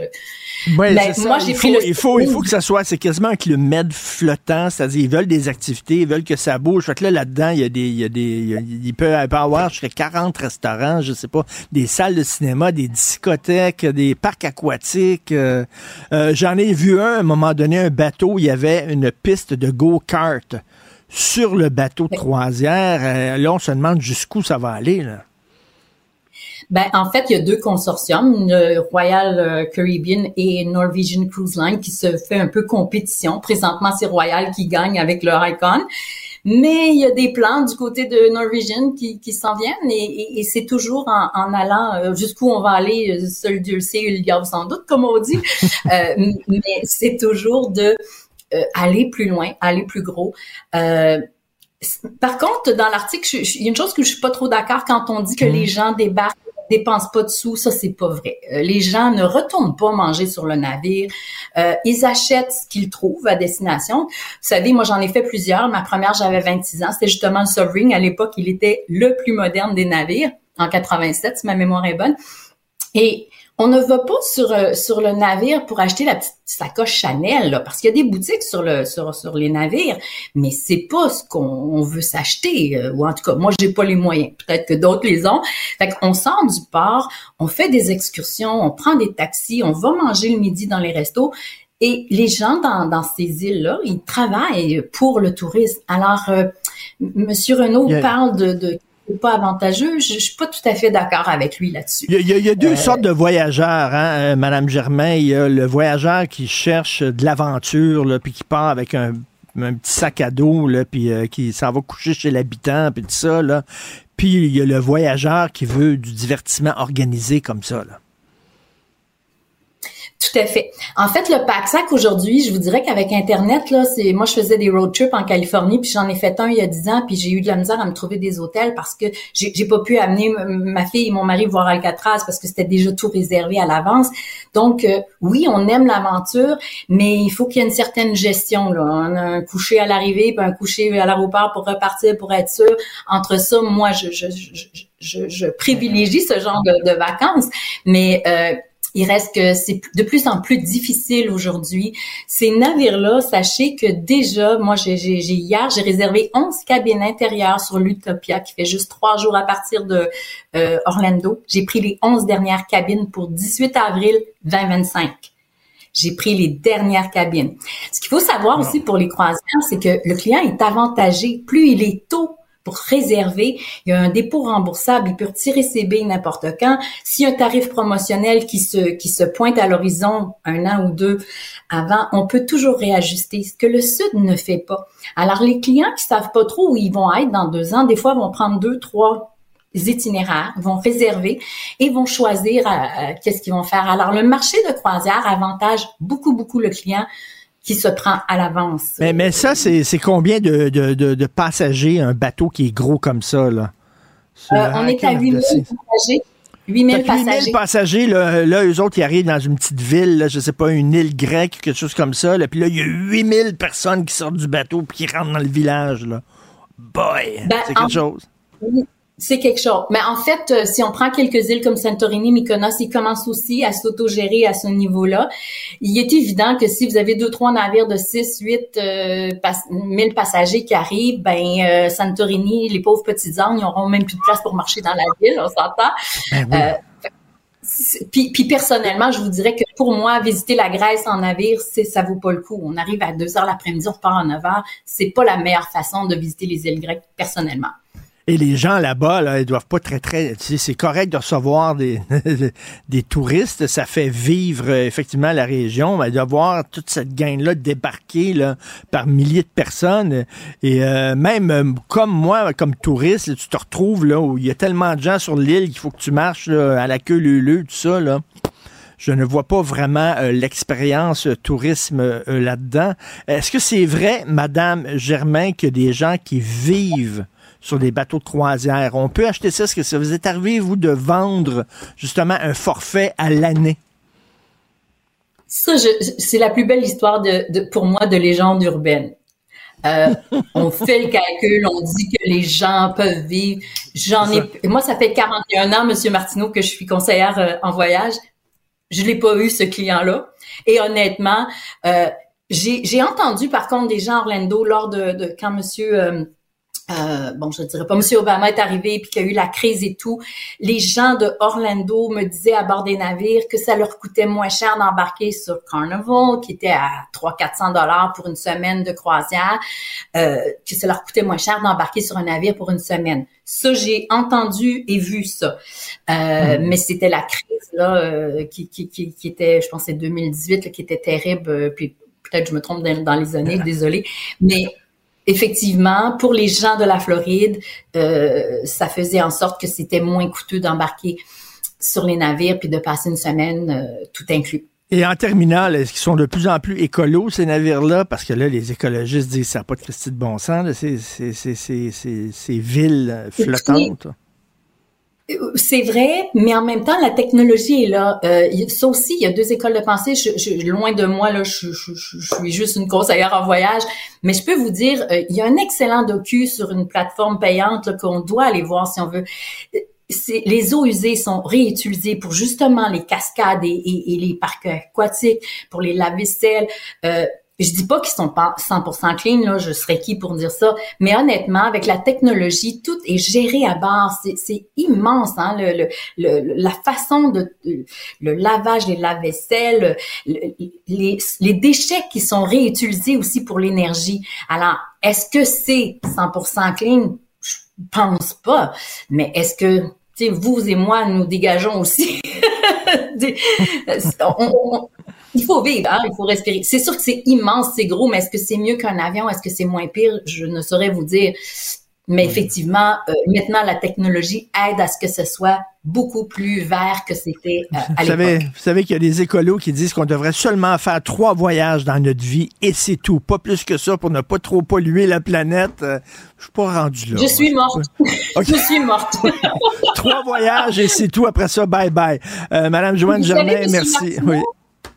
Oh, désolée, je vais juste vous dire que moi, la première, après la pandémie, j'aurais jamais pensé qu'on serait à deux ans avec des navires complets. Moi, je croyais sincèrement que, en tout cas pour les croisières, je croyais que mon domaine était fini, mais les croisières, je, je pensais pas qu'avec ce qui s'est passé sur euh, le, le, Ben le oui. Grand Princess, et on, on est à terre de voir l'engouement des gens pour les croisières. Alors, puis un conseil, prenez un conseiller en voyage. Une croisière, ça s'achète pas comme ça sur le web. Il y a beaucoup de choses à, à laquelle il faut savoir. Fait que il y a plein de bons conseillers au Québec. J'ai vu une vidéo à un moment donné où il y avait une grosse, grosse tempête sur la mer, là, puis le bateau, là, c'était. Mais je regardais ça, puis je dis, ah, boy, je suis pas sûr que j'irai en croisière, moi. Merci beaucoup, Oh, Madame vous Joanne. manquez quelque chose. Vous manquez quelque chose. Moi, Ah, j'ai été shootée à 10 ans, puis euh, j'ai de la misère à me guérir. Merci, Madame Joanne Germain, agente à Voyage Vasco Boucherville. Merci, bonne journée. Au Merci, revoir. on sera là pour vous, Monsieur Martineau. Si je me décide. Salut. Ici Ricardo. Et Émilie, marchand d'IGA. On a envie de vous inspirer à bien manger. À moins de 5 la portion. Suffit de repérer les produits valeurs sûres et de les cuisiner avec une de nos recettes. Les valeurs sûres, c'est bien pensé, hein? Bien sûr! Détails sur IGA.net. Martino. Pour l'instant, nos avocats nous disent que tout est beau. Tu parlais des activités qu'il y a à faire sur le bateau, Richard. Moi, ce qui avait retenu mon attention, c'est la patinoire. Parce que, tu sais, quand tu t'en vas dans une croisière, prendre du soleil, l'idée qui nous vient, c'est bien sûr d'aller patiner, tu sais, en short, là. Ça te fait des beaux Oui. genoux. Tomber sur la glace, ça te fait des beaux genoux à la fin de tes vacances. Écoute, une piste de go-kart, là, ils vont faire quoi là, bientôt? Tu vas pouvoir te promener en auto sur le. Écoute. C'est- complètement fou. Je reviens sur un segment qui vous a touché ce matin dans l'épisode d'Alexandre Dubé. Alex a parlé de la démence avec la neuropsychologue et directrice du département de psychologie de l'UQAM, docteur Isabelle Rouleau. Je viens de faire le tour de la boîte courriel. On a reçu plusieurs réactions à ce sujet-là. Daniel Paquin qui nous a écrit pour dire que c'était vraiment instructif parce que, entre autres, docteur Rouleau nous disait que la démence commence plus tôt que la maladie d'Alzheimer, qu'en ce moment, c'est difficile de détecter les premiers symptômes. Il y a Louis, Louis-David Rondeau qui tenait à remercier l'équipe d'en avoir parlé parce que lui, il y a plusieurs personnes autour de lui qui en souffrent, donc ça l'a beaucoup touché. Si vous souhaitez écouter l'entrevue, le cube.ca dans la section radio, c'est disponible aussi sur toutes les plateformes de balado-diffusion ou évidemment sur l'application de Cube. Vous allez retrouver ce segment-là. Puis évidemment, ben, on veut offrir aussi nos sympathies à notre collègue Alexandre Dubé parce qu'il y avait un oncle justement qui souffrait de démence et il est décédé euh, hier. Donc c'était euh, c'était un moment euh, très, très touchant qu'on a eu ce matin sur les ondes de Cube. Sur un autre ordre d'idée, ben, il y a Monique qui nous a appelé justement euh, en régie tout à l'heure pour nous dire qu'elle est toujours branchée à Cube. C'est vraiment son, son moyen de rester à l'affût de ce qui se passe dans l'actualité. Puis elle aime bien gros l'émission de Richard, l'émission de Benoît aussi. C'est ses deux coups de cœur. À tous les jours, elle est branchée. Donc Monique, bougez pas parce qu'après Richard, c'est évidemment l'émi- l'émission de Benoît qui commence à compter de, de 11h30. Et on va revenir sur le temps d'écran chez les, chez les jeunes, l'impact que ça a. Benoît va en parler avec Linda Pagani, qui est professeure titulaire à l'école de psychoéducation de l'Université de Montréal. Si vous avez des enfants, si vous avez des ados, on veut savoir comment ça se passe chez vous, à la maison, le temps d'écran, comment vous euh, contrôlez tout ça. N'hésitez pas à nous texter le 1877-827-2346, le 187 Cube Radio ou encore par courriel au studio à commercial cube.radio. Ici Ricardo. Et Émilie, marchand d'IGA. On a envie de vous inspirer à bien manger. À moins de 5 la portion. Suffit de repérer les produits valeurs sûres et de les cuisiner avec une de nos recettes. Les valeurs sûres, c'est bien pensé, hein? Bien sûr! Détails sur IGA.net. Martino. Le préféré du règne animal. Bonjour, les petits lapins. Comme tous les vendredis, nous discutons avec Rémi Villemur. Et Rémi, euh, il y a des étudiants au doctorat, au doctorat en sciences politiques qui militent pour le nivellement par là-bas. C'est quoi ça? Ben, moi, j'ai des séminaires euh, la, la semaine, le mercredi. Donc, euh, quand vient l'heure de la pause, je me promène dans les couloirs de l'UQAM. Et, ça- et une de mes activités préférées, c'est d'observer les babillards. Il y a toutes sortes d'affiches. L'autre jour, j'ai vu une affiche sur une, euh, une rencontre euh, pédagogique sur le communisme, les bienfaits de Lénine.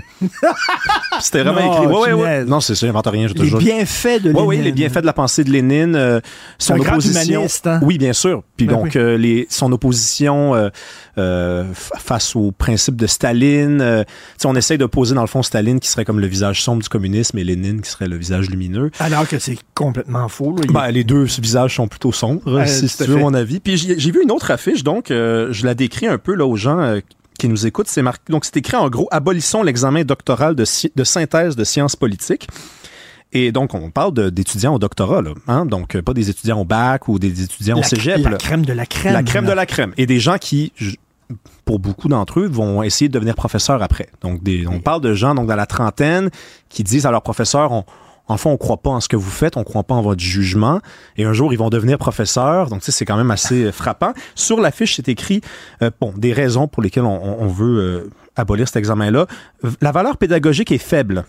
Donc, euh, on parle d'étudiants. l'examen. Ouais, donc, ben, donc, donc ce sont des étudiants qui estiment eux-mêmes que la valeur pédagogique est faible, Oui. alors que normalement, c'est c'est au professeur de juger une telle chose. Les objectifs sont non atteints. Donc, en gros, ils coulent l'examen ou ils ont de très mauvais résultats puis ils sont en crise. Euh, problème d'inclusivité. Donc là, moi, je savais pas qu'un examen pouvait pas être assez inclusif. Ben, le- l'examen est pour tout le monde. Ouais, euh, j'imagine. Je pense pas qu'ils refusent euh, les gens à l'entrée de l'examen. Enfin, regarde. C'est quoi, il y a, y les gens de certaines communautés, euh, je sais Euh, pas, euh, l'examen leur parle pas. euh, Hier, il y avait la, la rencontre d'information. Là, C'était le 1er février à 17h. Je J'ai pas pu me présenter. J'avais d'autres choses à faire, mais j'aurais pu, euh, si j'avais voulu, là, aller essayer de comprendre ça. La, la- la raison la plus absurde, c'est vraiment celle-ci. Liste de lecture imposée. Donc, on a des étudiants au doctorat qui se plaignent de devoir lire des textes qui sont imposés par le professeur. Coudon, esti, ça fait combien de temps que vous êtes à l'école? Ça a toujours fonctionné comme ça, là? Écoute, on a un ami commun qui vient de lancer un livre. On est allé à son lancement, toi Oui. et moi, et il me dit, parce qu'à un moment donné, il est allé, euh, lui, à, à l'UQAM, puis j'ai dit, euh, t'es-tu encore à l'UQAM? Il dit non. Il dit, j'ai fait, je pense, euh, il, il a fait qu- quatre, quatre semaines, euh, puis euh, il a lâché. Il dit, tu sais, il dit, quand tu passes le cours, le premier cours, on a passé le cours au complet à parler du, euh, du cursus. C'est-à-dire, là, tu sais, euh, qu'est-ce que le prof va nous enseigner au cours de l'année? Puis là, on dit, ben là, on n'est pas d'accord là-dessus, puis on n'est pas d'accord Mhm. là-dessus, tu sais. Ben, moi, je pensais que c'était comme un, un cliché Non, non, non. sur l'UCAM. Non, à l'UQAM, tu votes le plan de cours. Tu votes le plan de cours. Ouais, Attends, ouais. mais, là, mais t'es un professeur, Ouais. tu connais ton affaire. Tu as un doctorat. Est-ce que tu as le droit de dire, j'en connais plus que toi? Hi, Je suis professeur, moi, toi, tu es élève. À moins que tu sois suicidaire, tu devrais toi. pas faire ça si tu étais professeur à l'UCAM. Si tu as des pensées suicidaires, c'est une bonne façon d'accélérer euh, le processus visant à ta. Non, mais je veux dire, c'est non, c'est un fait. là. Moi, je suis à l'UCAM depuis 10 ans et j'ai déjà vu des étudiants euh, lever la main puis s'opposer au plan de cours et avoir raison. Le professeur sort de la classe quand il y a une majorité d'élèves qui sont... ouais. Sors de la classe. Ben, moi, c'est ce que j'ai observé. Ben, plan de cours. Le professeur demande aux gens de voter. Généralement, on va être honnête. Là- voter? Ah, regarde, je sais pas. C'est- comme ça que ça fonctionne. La bonne nouvelle, c'est que c'est pas comme ça ailleurs. Là. Moi, au début, j'avais. j'a- Moi, comme je suis à l'UQAM depuis 10 ans, bac, maîtrise, doctorat maintenant, euh, je pensais que c'était comme ça que ça fonctionnait partout. À un moment donné, j'ai écrit sur Twitter, pouvez-vous me, me renseigner, est-ce que ça fonctionne partout comme ça? Puis je me suis rendu compte que c'était juste à l'UQAM et au Cégep du Vieux-Montréal que ça fonctionne de cette façon-là. Généralement, les étudiants ne votent en défaveur du plan de cours, mais c'est déjà arrivé. Et quand il y a une majorité, le professeur sort parce qu'évidemment, il ne faut pas heurter la sensibilité des élèves. Il faut qu'il y ait un climat, euh, disons, euh, raisonnable de, discussion. Donc, le prof s'incline. Moi, ce qui me fait capoter, c'est que je sais à quel point c'est difficile de devenir professeur. Et, et quand tu arrives à ce niveau-là, finalement, tu te fais euh, déclasser par des étudiants. Des étudiants qui disent non, nous autres, on, on veut abolir l'examen doctoral. Ça nous intéresse pas, c'est pas assez inclusif. Écoute, euh, Mathieu Bocoté, tu es professeur, je crois. À, Chargé de cours à l'UQAM. oui, à, à- l'Université de Montréal. je crois. Il y a du capoté. Il y a du capoté ben raide. Non, mais attends une minute, là. Euh, oui, mais votre liste de lecture est imposée. Ben oui, mais Christy, je suis le prof. Ben ouais, ben là, c'est ça. C'est, c'est la seule liberté qui reste au prof, finalement. Parce que après, quoi, il reste euh, corriger l'examen. C'est eux autres qui vont décider des livres qu'ils devront lire. Ben là, si ça va passer, ce truc-là, à abolir, j'imagine que c'est le cas. Mais déjà, je le, moi, je le sens que les professeurs sont influencés par les élèves dans leur, euh, dans les listes de lecture, dans les, dans les, dans le plan de cours. Je le sens. Je le sens vraiment. C'est de moins en moins exigeant. C'est très rare des cours où il y a beaucoup d'évaluations. Généralement, les cours, c'est point de participation si vous vous présentez, si vous levez la main une couple de fois, puis un ou deux travail, là, deux travaux. C'est, dommage. C'est très dommage. C'est très dommage. on voit là, euh, l'UCAM, euh, de la difficulté là, avec euh, le nombre d'étudiants à l'UCAM, je pense, euh, est Oui, en train ça- de descendre parce que justement, ça se dit, là. Ben ça oui. circule, ça. C'est en chute disant, mais là, va pas à l'UCAM, non, tu vas perdre ton temps. Va à l'Université de Montréal ou Ben oui, euh, ben c'est pas prestigieux. Moi, je vois des gens des fois me dire, ouais, Luc- euh, être diplômé de l'UQAM, Sugar Sammy dit souvent ça, c'est comme, euh, tu sais, avoir un diplôme de ballonné. c'est vrai, un petit peu, hein, d'une certaine façon, parce que euh, moi, je le sais, je, je- je connais des gens qui qui font le même processus que moi dans une autre université, puis on en discute des fois, puis euh, c'est pas la même affaire, mettons, là. C'est pas la même chose. tu veux nous parler du mois de l'histoire euh, des Noirs? J'en parlais avec Luc La Liberté cette semaine, euh, puis il disait, euh, tu sais, aux États-Unis, il y a des gens qui disent, est-ce qu'on peut parler de ça sans nécessairement culpabiliser tous les Blancs, en disant, mais là, on va, pendant le mois de l'histoire des Noirs, on va répéter tous les jours que les Blancs, vous êtes essentiellement, fondamentalement racistes. Et toi aussi, tu aimerais entendre un autre discours. Ben oui, j'aimerais ça. Au moins, en tout cas, qu'il y ait un- une certaine forme d'équilibre. C'est-à-dire que, ouais, on peut parler de- des injustices, euh, mais on peut aussi parler des personnages historiques, des, accomplissements. Et moi, j'ai découvert tout récemment, je, connaissais cet individu-là, mais la figure, quand même, j'ai puisé dans, les, dans les sources, la figure de Jean Alfred. Ça, Jean Alfred, c'est le premier député de l'histoire du Québec noir, élu sous la bannière du Parti québécois en 1976. C'est le seul député péquiste dans toute l'histoire du comté de Papineau, qui est en Outaouais. Donc, deux accomplissements quand même, deux exploits. Et cet homme-là, qui est décédé en 2015, dans une sorte d'indice, euh, 2000, oui, 2015, dans une forme, 2005, excusez-moi, dans, dans l'indifférence un petit peu totale, c'est un personnage fascinant. Alors lui, euh, quand il a été élu dans les années 70, il a donné une entrevue à Radio-Canada où il a dit, vous savez, les gens disent souvent que les Québécois sont racistes. Moi, quand je suis arrivé au Québec, j'ai passé une entrevue pour devenir professeur en cinq minutes. Ils m'ont donné le travail. Ensuite, j'ai voulu devenir député. J'ai gagné l'investiture dans, dans, dans Papineau. Et ensuite, j'ai voulu me présenter aux élections. Je n'ai pas gagné. Nous avons gagné. Et il dit, moi, je, je, je refuse qu'on me présente comme un immigrant. Et je ne suis pas le député des immigrants. On va écouter un extrait. Ah, on écoute ça. On m'a demandé, on m'a posé deux questions. La première, êtes-vous le député des Haïtiens? La réponse était non. J'ai été élu par les gens du comté de Papineau. Deuxième question, on me demande, est-ce que l'immigration me préoccupe? Non, c'est-à-dire que autant que Québécois, bien sûr, euh, les problèmes de l'immigration me préoccupent, mais je ne suis pas le défenseur des immigrants non plus. La seule chose, par exemple, je suis, j'ai été élu par la population du comté de Papineau. Je vais travailler avec les gens du comté de Papineau pour résoudre les problèmes et puis aussi il y a des injustices au niveau, bien sûr. Wow! Ouais, merci de nous présenter ça. Deux ans après le référendum de 95, il a euh, soumis un mémoire hein, euh, sur l'avenir du français. Ce texte-là est magnifique. Il dit le français, c'est notre raison d'être. Sans le français, nous ne sommes pas. Le français, c'est notre trésor. Nous sommes les mots que nous employons. Il parle de la différence entre le Canada et le Québec. Il dit, vous savez, la Cour suprême est là pour protéger les intérêts individuels au détriment, au détriment des intérêts collectifs. Or, la langue n'est pas un fait individuel, c'est un fait collectif. Il parle de la politique d'immigration. Il dit, moi, j'ai pas peur de le dire, c'est un échec. Cette politique d'intégration et de francisation a totalement échoué. Pourquoi? Parce que les immigrants disent qu'ils viennent au Canada et non au Québec. Or, le Canada a une politique multiculturelle et bilingue, ce qui amène le Canada, avec l'argent des Québécois, à financer les groupes ethniques pour conserver leur culture et à faire sournoisement la promotion de l'anglais. Nous assistons ainsi à une juxtaposition des cultures. Il dit qu'est-ce qu'il faut faire à l'avenir? Dire clairement aux immigrants et aux réfugiés politiques au Québec que le Québec est français à prendre ou à laisser. Donc, il était contre le communautarisme. il Contre était le communautarisme.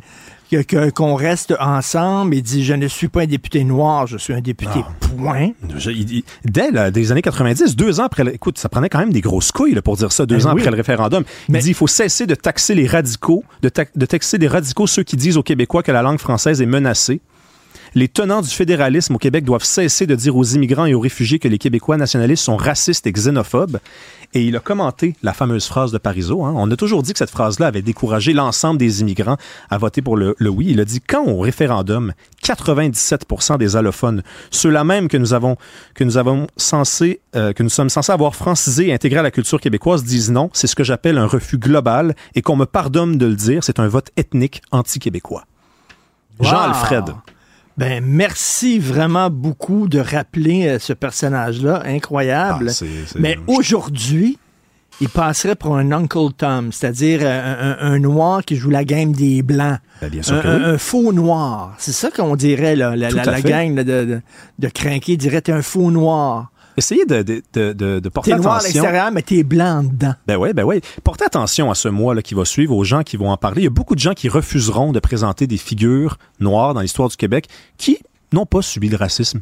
Boule Noire, par exemple, a toujours dit, moi, là, j'ai grandi à Saint-Jérôme dans des familles d'accueil. J'ai pas été victime de C'est un racisme. chum à moi, boule noire, Ben ouais. là, puis il disait ça. Lui, il était plus québécois que moi, là. Muriel Châtelier, qu'on connaît, Même une chose. amie commune. elle Même dit, chose. tu sais, arrêtez de dire que je suis noire, je suis une citoyenne québécoise. Voilà tout. Ben euh, oui, en finir avec le discours victimaire tout le temps et de voir euh, ce qui fonctionne plutôt que tout le temps ce qui n'a pas fonctionné. Non, ça, ça, ça fait sourire, la complicité, l'optimisme, la lumière. On peut se permettre ça. Ben écoute, euh, t'étais notre rayon de soleil. Merci. Tiens, Je note en passant, Richard, euh, qu'aujourd'hui, c'est la première journée dans l'année où il va faire euh, noir. Euh, en fait, il Moins va- longtemps. C'est ça, exactement. À 17 heures, le, soleil se couche. Donc, on commence à, à se rapprocher du soleil. All right. Bonne fin de semaine. Merci, Rémi Villemur. Let the sunshine in. Ici Ricardo. Et Émilie, marchand d'IGA. On a envie de vous inspirer à bien manger. À moins de 5 la portion. Suffit de repérer les produits valeurs sûres et de les cuisiner avec une de nos recettes. Les valeurs sûres, c'est bien pensé, hein? Bien sûr! Détails sur IGA.net. Sa vulgarisation est d'une grande clarté. La controverse adore Richard. C'est comme ça. Les rencontres de l'air. Lieu de rencontre où les idées se bousculent. Où la libre expression et la confrontation d'opinions secouent les conventions. Des rencontres où la discussion procure des solutions. Des rencontres où la diversité de positions enrichit la compréhension. Les rencontres de l'âtre de l'art. Nous sommes avec euh, Jean-François et Marie. Jean-François, quelle mouche a piqué François Legault? Bon, écoute, moi je pense que François Legault a beaucoup de qualités, mais une fois de temps en temps, il y a un genre de François Legault euh, qui se dit je viens d'avoir devant une grave difficulté, je dois frapper un grand coup. Et euh, moi je soupçonne, j'ai pas d'informations, je soupçonne que ça vient de lui au lendemain de la défaite dans Jean Talon, qu'il avait pris personnellement, avec raison, parce que c'est de lui qu'on parlait. Il s'est dit, je vais frapper un grand coup, puis je vais dire, OK, je vous ai compris, comme De Gaulle en Algérie, et euh, vous voulez le troisième lien, on va en reparler. Et là, cette semaine, il s'est dit, bon, alors là, les gens, ça donne tellement de problèmes, euh, cette, euh, cette idée de- d'avoir des 100 dollars avec des ministres, je veux dire, je vous ai compris, on l'abolit. OK? Et dans les deux cas, ce sont de fausses bonnes idées.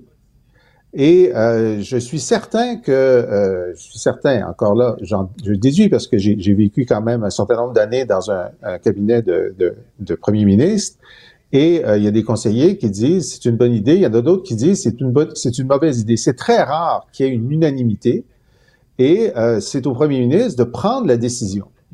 Toute grande décision comporte des risques, mais il y en a qui sont bonnes, puis il y en a qui sont pas bonnes. Puis là, je ne sais pas combien de personnes lui ont dit, Monsieur le Premier ministre, ça va être mal perçu, c'est, c'est pas, les gens s'attendent pas à ça, ils vont dire que vous surréagissez, surtout dans le contexte de sa surréaction sur le troisième lien.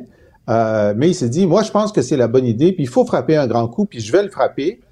Puis dès qu'il l'a frappé, il s'est rendu compte que ça passait pas. Alors, je pense que c'est, c'est ça. Il n'y a pas de, il y a pas de malveillance là-dedans. Il y a, il y a juste un- une erreur de jugement, probablement personnelle au premier ministre. Mais ma- ma- Marie, il peut Je pas suis pas reculer. certaine là. de ça, moi. Moi, je suis pas certaine que ça vient juste de de de de, de, voyons de François Legault parce que euh, tu sais, j'ai- bon, échangé avec pas mal de députés euh, de la CAQ depuis le début de la semaine, puis euh, tu sais, faut pas se le cacher là, c'est une semaine particulièrement difficile pour eux là. Ils ont eu une année difficile, puis c'est une rentrée parlementaire qui est euh, catastrophique là. C'est le moins qu'on qu'on puisse dire. Puis on me disait, écoute, tu sais, on se fait courir dans les euh, corridors de l'Assemblée nationale comme si on était des Vincent Lacroix, comme si on avait fraudé, comme si on était au cœur d'un système de corruption. On se fait attaquer à répétition euh, par les oppositions. On ouvre tous les bulletins de nouvelles. Donc la, la pression, l'inconfort, le malaise a vraiment vraiment augmenté. Ils ont eu un caucus mercredi soir et moi j'en ai eu des caucus comme ça là où quand la panique est un peu installée et là ça prend toute forme de direction. Là c'est les députés qui euh, qui eux sont interpellés dans leur éthique personnelle aussi. Ça devait être aussi un peu paniqueville là, dans ce caucus là et l'émotion en politique c'est quelque chose qui guide très mal, très très mal. Et François Legault, c'est ça qui, puis je- il je, probablement à la même place que euh, que son caucus, mais là ils sont tombés dans un espèce de discours. On est des réformateurs, on va réformer la loi électorale, elle a besoin d'être changée. Mais là j'ajoute à ça ce que j'ai trouvé particulier aussi, puis ça il se, il se met une autre brique dans son un autre un autre un autre poc dans son filet, c'est qu'hier il nous disait ah, ça fait vraiment longtemps qu'on a commencé ces réflexions là, c'est pas de l'improvisation, je me suis pas levé hier matin en me disant j'allais sortir là-dessus. Puis là on apprend ce matin finalement qu'il y avait des représentations qui étaient faites de la part de la CAC auprès du directeur général des élections pour augmenter le financement pour Mais- que le 100 dollars qui date de 2013, qui n'a pas été indexé depuis 2013, depuis 10 ans, soit augmenté à 200 dollars par personne. Donc là, ce qu'on se fait dire, c'est qu'en nous, ils voulaient ça, mais là, en même temps, le premier ministre dit non, non, j'avais, j'avais entamé mes réflexions depuis longtemps pour abolir le, le financement populaire. Donc là, même ces versions-là concordent pas. Euh, euh, Jean-François, j'avais un oncle qui était passif-agressif, puis euh, tu sais, mettons, euh, sa femme disait, hey, t'es allé faire l'épicerie, puis je t'ai dit d'acheter du ketchup, puis t'as acheté de la moutarde. Ben, j'irai plus faire l'épicerie d'abord. C'est fini. J'irai plus. c'est ça, c'est ça. un peu ça, là. Ben, exact. Puis moi, j'ai j'ai une autre image. C'est comme euh, on est à la maison du spaghetti, puis on est avec notre ami François. Puis François dit Bon, je me suis encore taché avec mon spaghetti bolognaise. J'arrive pas à manger du spaghetti sans me tacher. Ça fait que je vous l'annonce, j'arrête de manger du spaghetti. Ça fait que le monde dit ben, François, Ouais, si tu veux faire ça. peu- ça ressemble un peu l'exemple que tu- Et là, que tu donnes, Richard, c'est comme Pierre Fitzgibbon. Et là, il dit Att- Attends un peu. Et là, François dit oui, puis moi, je veux que plus personne mange de spaghetti. Ben là, un instant, là, c'est- c'est ton problème. T'es pas capable de, de gérer ton problème. Tu vas pas. Non, non, puis non seulement ça, mais je veux rouvrir la loi pour que ça soit interdit de manger du spaghetti. Ben là, franchement, c'est un droit fondamental de pouvoir manger spaghetti. Mais c'est exactement ce qui s'est passé hier. Mais oui, C'est fou, Marie. là. Non, mais j'allais dire, c'est comme Pierre Fitzgibbon quand il, a- quand il a dit il y a quelques jours, là, la semaine dernière aussi, oh, ben là, si vous en voulez pas de Nordvolt, ben on le fera pas le projet, tu sais. Quand il y avait ça. toute la Exact. question des Exact. environnementalistes puis écologistes qui soulevaient la question de est-ce qu'on pourrait peut-être commencer par faire un BAB? C'est un peu l'espèce de même réaction hyper pas mature politiquement, à mon avis, de dire, ah ben là, si vous en voulez pas, on le fera pas. Si vous Ben ne voulez oui. pas les projets, on le fera pas. Hey, je m'attends à ce qu'on gouverne autrement qu'en se levant avec Mm. euh, nos petites émotions personnelles de comment je me sens ce matin. C'est dur faire de la politique, puis oui, des fois tu te retrouves sur le front des nouvelles, puis mais je dire, faut pas que tu perdes ton sang-froid pour autant. Puis c'est comme si tu sais le, le gros shit là qu'il a lâché en conférence de presse. Pour moi là, c'est la démonstration justement ultime et inverse de ce qu'il a demandé à ses députés. Tu sais, on se rappelle, il a demandé de la discipline, de la cohérence. house Puis là, t'as le gars qui est censé donner l'exemple à tout Salut. son caucus qui s'en va lâcher un shit en conférence de presse. Non, mais attends, c'est c'est comment tu comment tu comment tu conduis ton équipe Mais, mais Jean-François, euh, j'avais lu Tommy Chouinard dans la presse, puis il disait la CAQ, euh, ils vont moins mettre François Legault à l'avant, et davantage plus leur ministre, parce que il est, il est un boulet pour son hein? parti. C'est réussi, hein? Qu'est-ce que t'en penses, Jean-François? Écoute, là, je trouve que la, la remarque de Marie est tellement juste sur euh, la réaction euh, de Fitzgibbon et de, de Legault sur, ben là, si vous en voulez pas, on n'en fera plus. Euh, sur Fitzgibbon, d'ailleurs, il a dit, euh, il a dit, euh, euh, j'ai peur pour la réputation du Québec parce qu'on a cette grosse, ce gros investissement, puis là, euh, il y, a- il y a du monde qui chiale. Écoutez, il n'y a pas une grande entreprise qui s'installe où que ce soit en Occident, en tout cas, qui ne sait pas qu'il va y avoir un débat écologique sur son implantation. Ça fait partie du plan d'affaires. C'est normal. Moi, j'avais parlé à- à- dans, dans un dossier de, de ligne électrique aux États-Unis. Le gars m'avait dit, ben, c'est simple. Un kilomètre, un avocat. C'est comme ça. Alors, Ah, si ben là, t'es pas il- prêt à, si t'es pas prêt à traverser ça, ben là, effectivement, reste chez vous. Mais, toutes les entreprises sont en affaires en sachant qu'il y aura des étapes environnementales. Ce qui a été fait au Québec, c'est que le gouvernement du Québec a décidé de faire sauter une, une- une série de, de- d'obligations pour le dérouler le tapis rouge. Puis c'est pour ça qu'il y a un débat sur notre vote. Mais- C'est mais- parce qu'ils mais- ont mais- eu mais- des passe-droits. Ah, je fais une digression, là, mais il y, a une, il y a une formidable entrevue ce matin avec le responsable de Nordvolt, justement, qui dit qu'il est tombé en bas de sa chaise par rapport à le lever de bouclier qu'il y a eu sur, euh, sur euh, le- le- le- l'environnement et les milieux humides, puis qu'ils pensaient qu'ils avaient bien fait parce qu'ils avaient compensé tout. là. Mais, mais M. Fitzgibbon et M. Legault, euh, Jean-François, on dirait qu'ils n'aiment pas se faire contredire. Ils ne sont pas habitués. Ah, ben, ça, c'est sûr. Ben, dans ce cas-là, il faut pas se marier, premièrement. Il faut pas aller en politique. Deux faut excellents pas avoir d'enfants non plus. faut pas avoir d'enfants. faut vraiment Euh, rester chez soi dans son sous-sol. Voilà. Non, mais t'as- tu le soulignes, Richard. Puis tu sais, Jean-François le dit bien. Je veux dire, quand tu t'en fais en politique, si si tu penses que tu sais, tu vas pas en politique pour te faire donner des tapes sur le dos, puis euh, si tu penses que tu vas te lever le matin, puis les gens vont dire ah t'es bon, t'es excellent, c'est bon ta réforme, c'est bon ton projet de loi, t'es une bonne. Mais en même temps, Monsieur Legault, depuis qu'il est là, depuis 2018, depuis qu'il a accédé au pouvoir, Monsieur Fitzgibbon aussi, c'est un peu ça qu'ils ont vécu, tu sais, avec leurs deux trois premiers, premiers projets de loi sur l'identité. Là, il y a eu la pandémie qui a racolé en haut des sondages, ils sont pas habitués à la critique, ils aiment pas ça. Mais là, à un moment donné, euh, tu sais, je veux Ben dire, faut qu'il faut qu'ils fassent face à la musique aussi. Là. Alors, euh, moi qui me tâche de temps en temps quand je mange plus de spaghettis à la Plus maison, c'est terminé. C'est fini. Merci beaucoup à vous deux. Bon week-end. Bon week-end. Bonne fête de semaine. Ici Ricardo. Et Émilie, marchand d'IGA. On a envie de vous inspirer à bien manger. À moins de 5 la portion. Suffit de repérer les produits valeurs sûres et de les cuisiner avec une de nos recettes. Les valeurs sûres, c'est bien pensé, hein? Bien sûr! Détails sur IGA.net. On voyait que les Américains devaient marcher sur leur fierté et leurs principes. Une liberté de penser. Mais il le fait d'une façon particulièrement grossière et maladroite. Une force internationale. Et même, on va plus loin. Luc la liberté. T. Luc, euh, t- Donald Trump a déclaré que- presque une guerre sainte à Taylor Swift. C'est quoi ça? Écoute, pour, pour le prof en moi, il y a quelque chose de sérieux toujours, mais pour le prof en moi, c'est une mine d'or. Euh, je donne un cours sur l'histoire de l'Occident dans lequel je leur explique la notion de guerre sainte. Et je leur dis, écoutez, avant, ce n'était que de l'histoire. Nous aurons notre guerre sainte maintenant, 2024, autour d'un match de football, pas autour d'une élection présidentielle. Euh, mais écoute, euh, Donald Trump, à sa manière coutumière, a dit, puis ça, ça va, on est habitué au, au style, euh, mais si je suis beaucoup plus populaire que Taylor Swift, et je lui déclare parce que elle, elle avantage, en tout cas, elle semble, on lui prête l'intention euh, de voter Joe Biden ou d'appuyer les démocrates, ben on, on- on lui déclare cette guerre.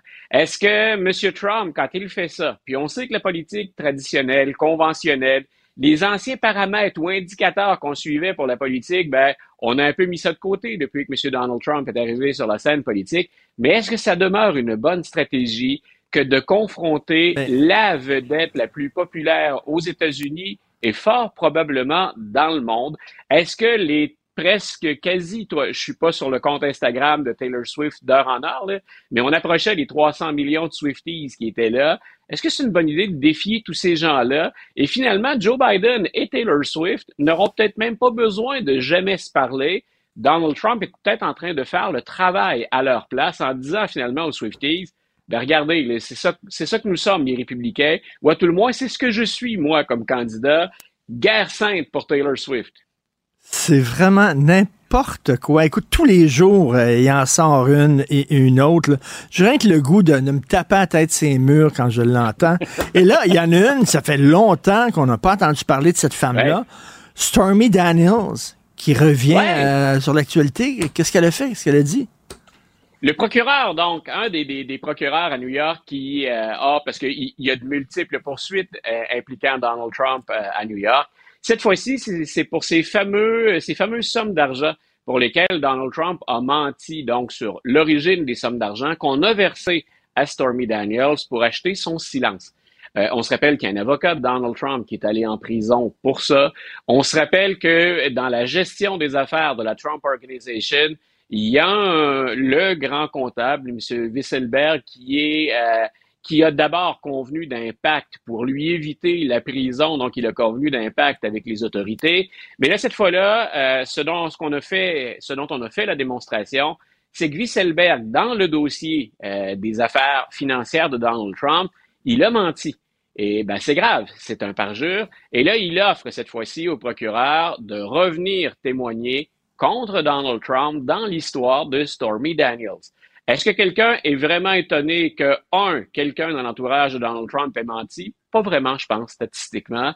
Euh, puis de l'autre côté, ça veut dire que avant qu'on arrive au, au crunchy, au plus croustillant, euh, le cas de la Georgie, le cas des documents classés secrets, le cas de l'insurrection sur le Capitole, euh, ça veut dire que dans une autre affaire, Trump est déjà à toute fin pratique de par euh, l'importance des faits, hein, puis la, la, la, la, qualité de la preuve, il va être déclaré coupable. Euh, ce serait pas étonnant d'ailleurs en passant aujourd'hui ou au début de la semaine prochaine qu'on qu'on apprenne combien de millions il va verser pour avoir trafiqué ses déclarations de revenus. Et ça ressemble de plus en plus à, à un, un slam dunk en termes de, en termes de basketball. cette histoire avec Stormy Daniels. Ses avocats reviennent contre lui et maintenant, ben, un peu comme on avait coincé Capone, hein, c'est Écoute, si le hum. comptable se met à parler, Mhm. ben, c'est peut-être le parrain qui va finir par, par tomber. Donc, dans ce cas-ci aussi, ça ne regarde pas bien pour Donald Trump. Corruption et mensonge, deux choses dont je parle depuis 2016 maintenant. Une comédienne, Stormy Daniels, d'ailleurs, si vous pouvez voir sur euh, Internet des extraits de ses films, mais regardez pas ça sur votre lieu de travail, OK? Faites pas ça. Alors, euh, tu veux parler de Joe Biden qui est obsédé par euh, MSNBC et par euh, Ouais. CNN. Écoute, c'est important parce qu'on a couvert ça du côté de, de Donald Trump aussi. hein. On se rappelle à quel point il était à une certaine époque, parce qu'il s'est tourné contre eux après, mais à une certaine époque, il s'était entiché hein, de Fox News et il lui arrivait le président. Il est dans le bureau aval où il était dans la résidence personnelle du président à la Maison-Blanche et lui-même plaçait un appel à Fox and Friends le matin pour vrai. accorder des entrevues. Monsieur le Président, ben écoutez, vous appelez, on va vous répondre. De quoi avez-vous envie de jaser ce matin?